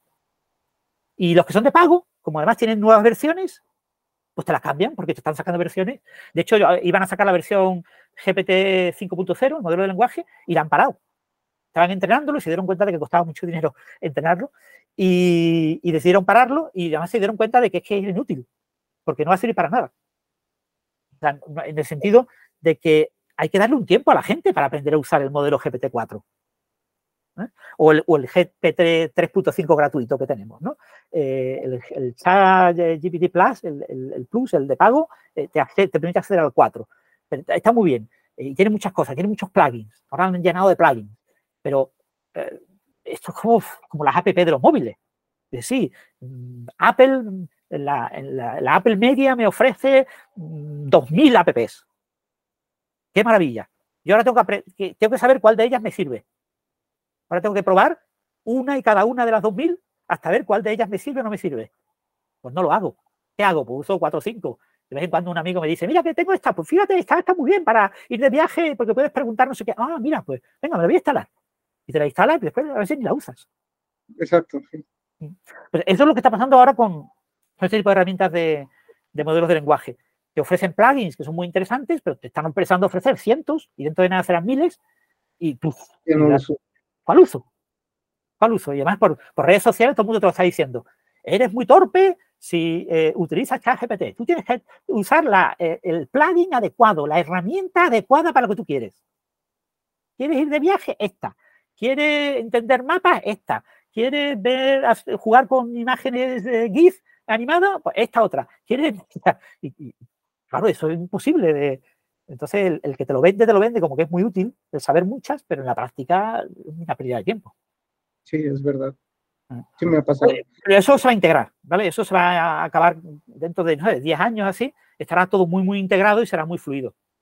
Entonces la propia herramienta te verá, interactuará contigo, eh, como los conservadores, como los conversadores, estos que hay, como los asistentes, estos que hay de Google, Como de. Amazon. Y, y entonces el sistema te irá ofreciendo el plugin adecuado. Sí, es Ah, que estás ah, buscando un bar en, en- en Málaga y estás en esta zona. Pues mira, el- el- el- te recomiendo los que dice la tal aplicación. Y, y claro, tú dices, pero yo es que esa aplicación no la puedo pedir porque no sé que existe. Entonces tiene que ser la propia herramienta la que descubra qué es lo que tú necesitas y te habilite por ahí. Y entonces, esa herramienta, pues, te- te- y ese tipo de cosas se, se va a imponer en el futuro. Y hará mucho más cómodo. De repente me hace pensar en la película de Wally. Pel- ¿Qué película, perdona? La de Wally. Ah, Wally, sí. Hombre, Wally es diferente, porque claro, es un cuento, ¿no? Una especie de cuento eh, futurista. Sí, así es. Eh, hay una sociedad distópica en la que solo quedan las máquinas. Pero, en principio, eh, nosotros, la tecnología que vamos a hacer es muy difícil que nos destruya, ¿no? Aunque es muy fácil escribir novelas en las que nos de- autodestruimos, lo más natural es que no nos autodestruyamos. Hay muchos intereses para que no nos autodestruyamos, ¿no? Entonces, lo natural es que la tecnología nos ayude. Nos ayude a vivir mejor, a estar más cómodos con la naturaleza y con nosotros mismos. Y, y lo que pasa es eso, que obviamente pues perderemos cosas. O sea, habilidades motoras, por ejemplo. Tener mucha tecnología hará que lo que hagamos de deporte y lo que no hagas de deporte, pues es pérdida de capacidad muscular, de reacción de tu cuerpo, de muchas cosas, ¿no? Sí, Son habilidades que tú tienes de manera natural al nacer, pero que si no desarrollas, pues las pierdes. Es correcto. Oye, Francis, me, para ir cambiando de tema y ir cerrando, me gustaría preguntarte, yo he visto que haces muchas reseñas de libros, por lo tanto lees muchos.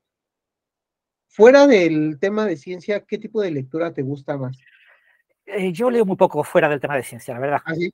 Sí, leo muy poquito. Yo en el tema de novelas, de poesía, tengo algún que otro libro, alguna cosita, he leído algo de ciencia ficción, alguna cosita, pero nada, yo leo muy poquito, leo muy, muy poco. No tengo tiempo, la verdad. O sea, yo pido perdón a, yo sé que, que para ser un gran intelectual y para eh, ser una persona así muy relevante en el mundo de la divulgación, uno tiene que leer mucho, ¿no? Tiene que estar muy leído, ¿no? Las dos culturas, las tres culturas, todo este tipo de cosas. Eh, pero yo no, no, no tengo tiempo para leer. Eh, cosas que, porque tengo más libros de la cuenta, o sea, eh, literalmente. O sea, ahora mismo tengo más libros por leer de los que, y son libros básicamente o de divulgación científica o libros técnicos o, y artículos. Es que, es que los artículos aparecen cada semana. Es que, es que no puedes decir, es que yo todas las semanas me dejo no sé cuántos artículos por leer. Todas. Y, y esto es infinito. O sea, esto no para. Entonces, no, no, tengo posibilidad de decir, me paro aquí, venga, ya no estudio nada más. Ya me, me voy a estudiar todo lo que tendría que haber leído, eh, que me he dejado por leer porque eh, no he tenido tiempo. Y, entonces, ahora mismo yo de, de, lo que es literatura prácticamente no leo nada. Cuando me recomiendan algún libro, empiezo a leer algo, pero me, me, cuesta mucho eh, leer algo que no sea próximo a la divulgación científica o científico. Okay. Entonces, he intentado algunos libros, yo que sé, eh, a veces te da, te da envidia, ¿no? Ciertos libros de, son grandes éxitos, ¿no? Aquí en España, los, los últimos años, los, año y medio, más o menos, el último año y medio, se han puesto de moda los libros de, de psicología, psiquiatría, ¿no? De, de problemas, eh, una especie de libros de autoayuda escritos por personas famosas que hablan sobre sus problemas psicológicos. Yo un día me volví loco y acabé tan fatal que me tuvieron que meter en un eh, internado psiquiátrico y estuve allí 15 días y después salí súper renovado y, y me volví rico. ¿El qué? No, y terminan volviéndose millonarios según ellos, ¿no? No, no, y, y pero leen, leen, eh, o sea, eh, escriben un libro, escriben un libro que la gente lee. Sí. O sea, y te cuentas de dos o tres libros y yo decía, ¿pero qué tendrán estos libros? O sea, y deben ser libros maravillosamente bien escritos para que el, este libro esté ocupando el primer puesto de las listas durante meses y meses y meses, que se hayan vendido cientos de miles de ejemplares y que sea un libro de ensayo, ¿no? Un libro. Eh, y entonces intenté leer alguno de estos libros, pero es imposible, son ilegibles, o sea, absolutamente ilegibles. O sea, ¿esto qué es? Eh, entonces, es, eh, pero he leído muy poco, muy poco, y de literatura muy, muy poquito, muy poquito, la verdad. Es una pena, pero no, no tengo tiempo. O sea, no, y te entiendo. Y, y sobre todo con, con, la cantidad de información que tiene sobre papers, me imagino que de repente puede representar a lo mejor una pérdida de tiempo ponerme a leer una novela y por ponerme a leerla ya dejé pasar 100 papers que me iban a aportar más información útil. Sí o no, no lo sé, pero potencialmente útil. Es decir, yo qué sé, yo me he leído, yo qué sé, la, la última novela de ciencia ficción que me leí es que me la regalaron y casi me obligaron a leérmela el proyecto de Hail Mary, el del marciano. El autor del marciano, el siguiente libro que ha escrito, que es un libro, es un libro absolutamente sin sentido, y entonces me empezaron a preguntar por aquí, por allá, pero y, sobre parte de la trama de la novela, que la trama de la novela, claro, tiene como un, un una, se supone que es hard eh, sci fiction, que es, es ciencia ficción dura, ¿no? Tiene una trama más o menos científica, pero después está decorada con cosas que no tienen absolutamente ni pie ni cabeza. O sea, cosas completamente pseudocientíficas, o sea, cosas absolutamente sin sentido, o sea, pero absolutamente sin sentido. Y, pero la gente empezaba a preguntarte, ¿no? ¿Y los tales, cómo, cómo pueden? ¿Pueden existir? ¿Pueden no existir? Pues claro, es que es una novela de, de ciencia ficción dura. Aquí todo es ciencia. Es una novela de ciencia ficción con ciencia. Y yo decía, lo que estáis contando es que no tiene ni bien de cabeza, es que no, no puede ser. Pues léetelo, porque si te lees la novela verás que, que está bien justificado.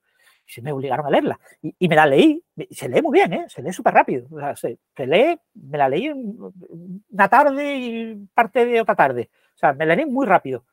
Y, y la disfruté.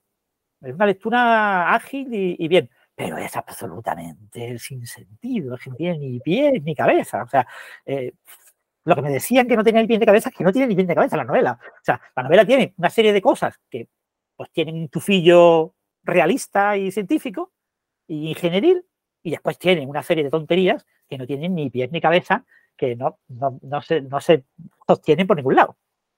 Vale, pero también pasa, yo qué sé, con películas interestelar, ¿no? De, de Christopher Nolan. Ves la película y, claro, tienen una línea argumental más o menos científica, pero tienen una salida de olla, no tienen ni pies ni cabeza. O sea, sí, y después no la quieres ni ver. Bueno, yo la he visto, yo, yo he visto Interestelar varias veces y he dado charlas sobre ella, pero mmm, son cosas que muchas veces después de haberlas visto y haberlas disfrutado, dice, la he disfrutado, ¿eh? me la he pasado muy bien, pero pff, he perdido tiempo. Es una chorrada. O sea, Sí. es una cosa que no tiene ni pie ni cabeza. Yo, ya digo, de, de, novela histórica y cosas así leo un poquito, un poquito. No leo prácticamente nada. Bueno, y con el tema de divulgación que lees mucho, ¿qué libro te gustaría recomendarles a quienes escuchan para, para leer? No lo sé, hay infinidad de libros. A mí me, me gustan eh, los libros que me sorprenden, pero claro, me sorprenden por razones a veces eh, más allá de lo que es el propio contenido, ¿no? A mí me, me, ha gustado mucho el último libro de J.N. Mulet, que es un divulgador español muy famoso.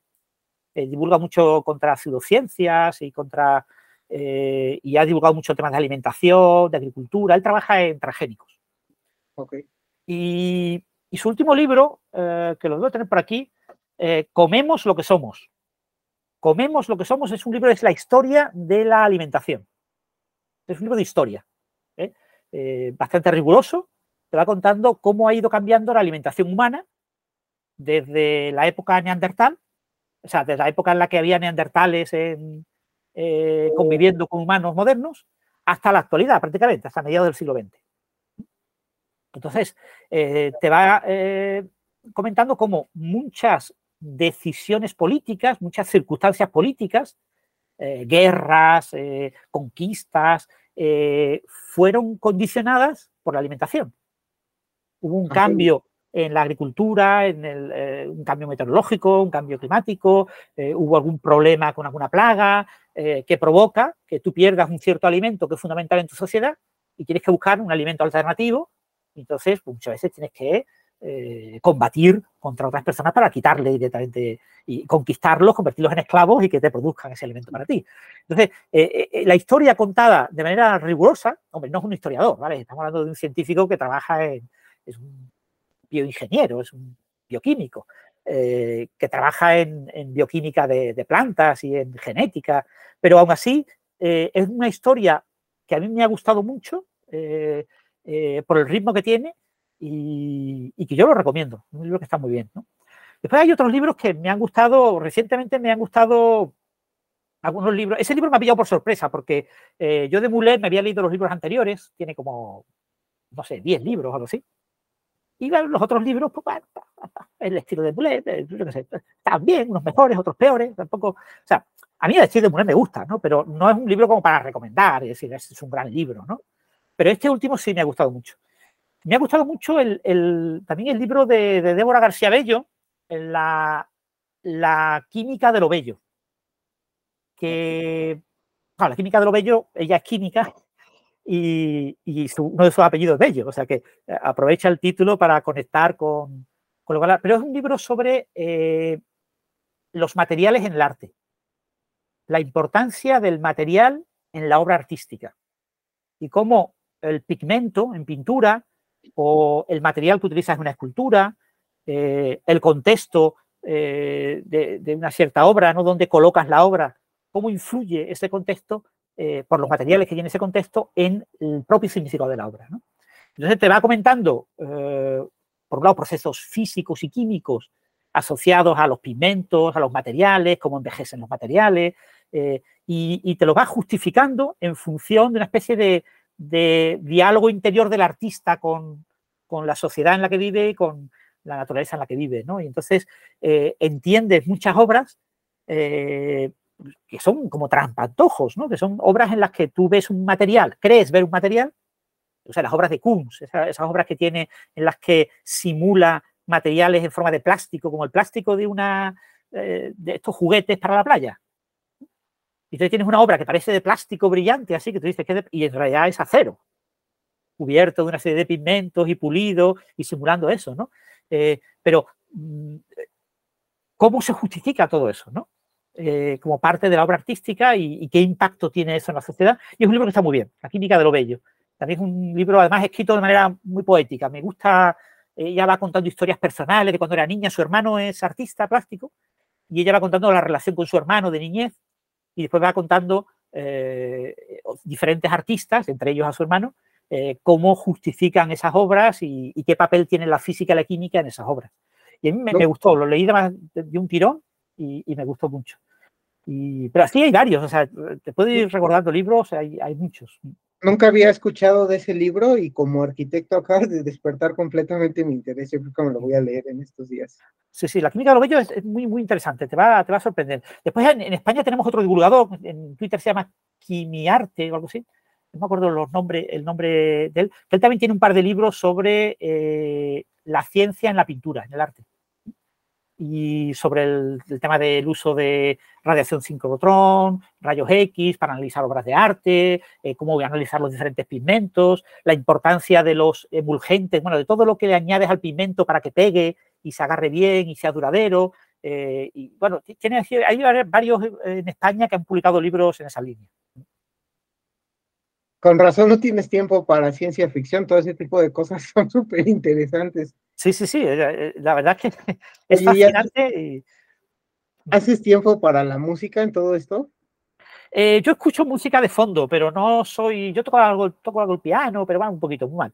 Eh, yo estudié hasta tres, años de piano, y, pero hace muchos años, y ya practico un poco. Y, pero sí me gusta la música, yo suelo usar, cuando leo artículos suelo tener música de fondo trato, depende, si el artículo me cuesta más trabajo, eh, trato de buscar música más conocida y más relajante en la que yo tengo que pensar menos.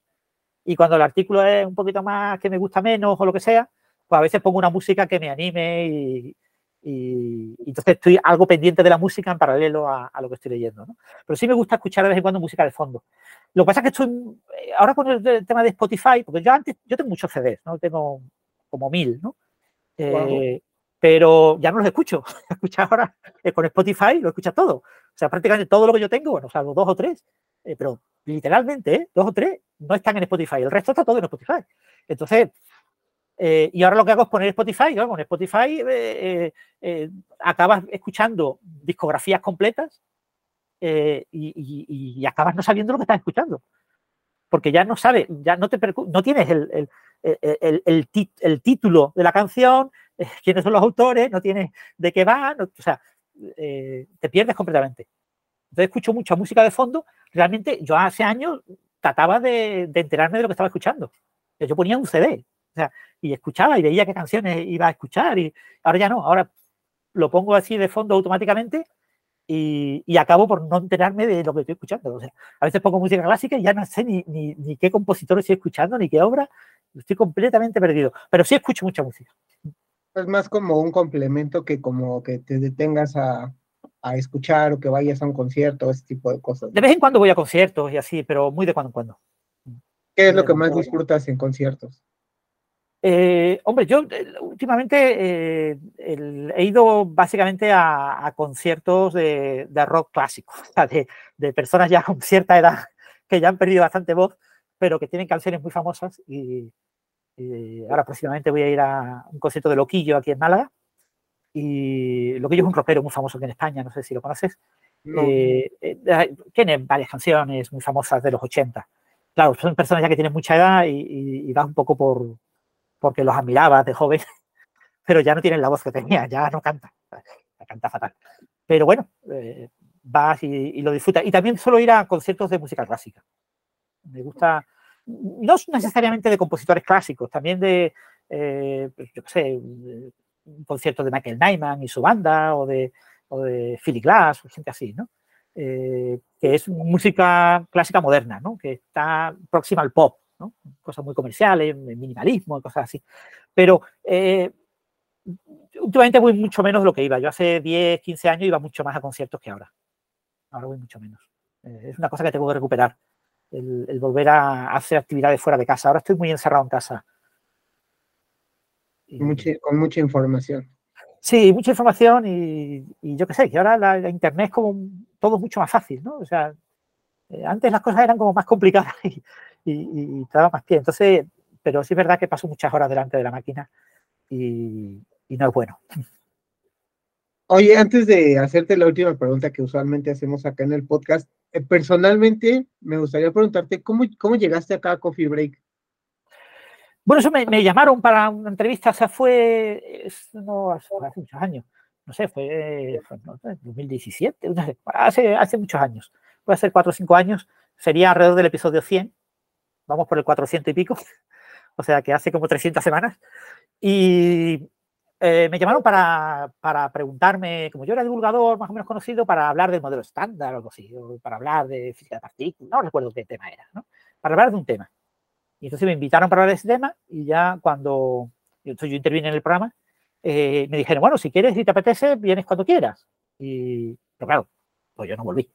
Eh, y, pero ahora, como un mes, un mes y medio más tarde, dos meses más tarde, me volvieron a invitar a otro tema, ¿no? Vamos a hacer otro tema en el que tú puedes, ah, venga, venga, me apunto, me apunto. Ya en esta segunda vez, ya me dijeron de nuevo lo mismo, ¿no? Si quieres, te apuntas ahí en el, grupo de los que estamos y, y, todas las semanas te buscamos gente que quiere intervenir y si tú recibes el correo y si te apetece, pues te incorporas esa semana y si no, no. Y dije, venga, voy a apuntarme, a apuntarme a la lista. Y ya me apunté y ya empecé a hacerlo con cierta regularidad. Ya, yo, estas cosas cuando me apunto, me apunto ya en serio, ¿no? Y, entonces, pues, iba, pues, no sé, de cada cuatro semanas, tres. Y así hasta que llega un momento en el que ya con esto de la pandemia, que estoy yendo todas las semanas, prácticamente. O sea, estoy más que Héctor casi. O sea, Héctor es el director. Entonces estoy prácticamente ya de fijo. Y, salvo que tenga algo, porque la semana que viene, por ejemplo, no voy a poder, pues estoy en, Polonia, en Cracovia, pero esta semana eh, sí intervengo y termino la semana pasada y estoy, siempre que puedo, yo me lo paso muy bien. Así que prácticamente todas las semanas estoy ahí. Ok, muchas gracias. Para finalizar el, podcast, hay una pregunta que hacemos constantemente que es, si tú pudieras dejar, no sé si has visto las estas cápsulas del tiempo que entierran cosas y después las. Si tú pudieras dejar en una cápsula del tiempo algo para que una generación futura lo pueda sacar, ya sea una cosa, un texto, una pieza musical, lo que tú quieras, ¿qué dejarías? No, no, la verdad es que nunca lo he pensado en serio. El, eh, Richard Feynman decía que que si había que dejar una pieza de conocimiento científico para el resto de la humanidad, porque iba a haber un cataclismo que iba a destruir todo el conocimiento, toda la biblioteca y todo lo que se sabía, que él dejaría eh, como pieza de conocimiento la existencia de los átomos. Describir en todo lo posible que los átomos existen y que la materia está hecha de átomos y cuáles son las propiedades básicas de los átomos. Yo realmente nunca he pensado que, que dejar así para la posteridad, ¿no? De los temas en los que yo investigo, no hay nada que sea algo tan importante que tú digas que la humanidad debería de redescubrirlo lo antes posible, ¿no? De redescubrirlo caso de que desapareciera ese conocimiento.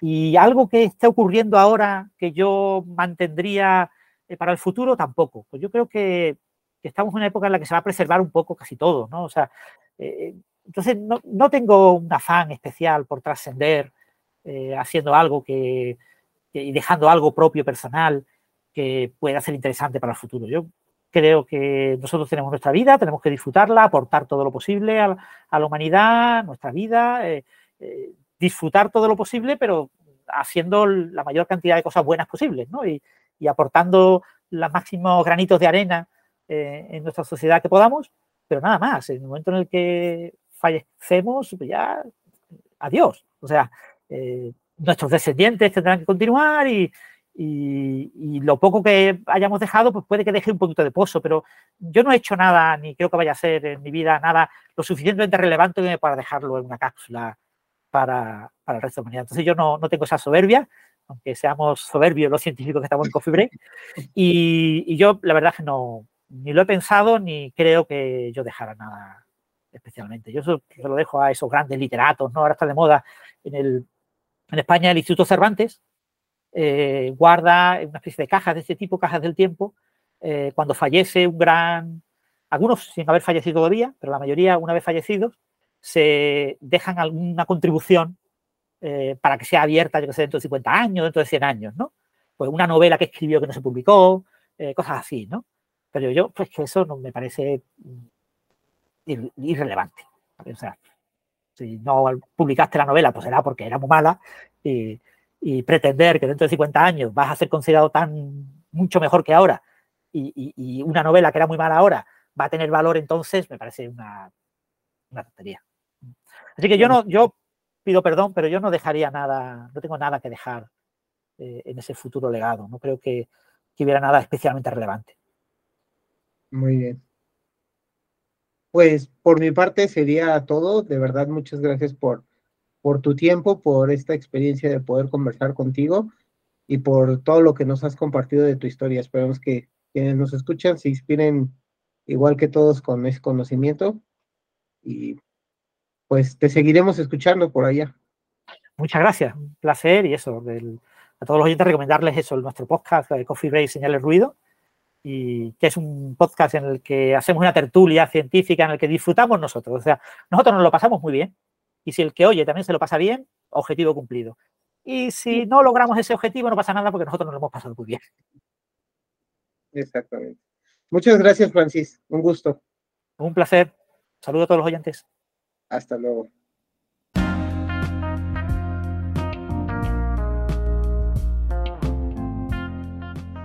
Si ya llegaste hasta aquí, como siempre, muchas gracias por tomarte el tiempo de escucharnos. Esta vez la recomendación musical va en base a un grupo que mencionó Francis, que yo no conocía. Bueno, más bien es un cantante. Este, y su nombre artístico es Loquillo. Yo de verdad jamás había escuchado hablar de él. Eh, me metí a investigar un poco y está interesante su historia primero me había captado una canción que se llama Central Park, que es un homenaje al poema que lleva el mismo nombre de Octavio Paz. Pero después de escuchar varias de sus canciones, me terminó gustando mucho esta con la que te voy a dejar. Se llama Feo, Fuerte y Formal. Eh, te dejo con la canción y nos vemos el próximo episodio. Chao.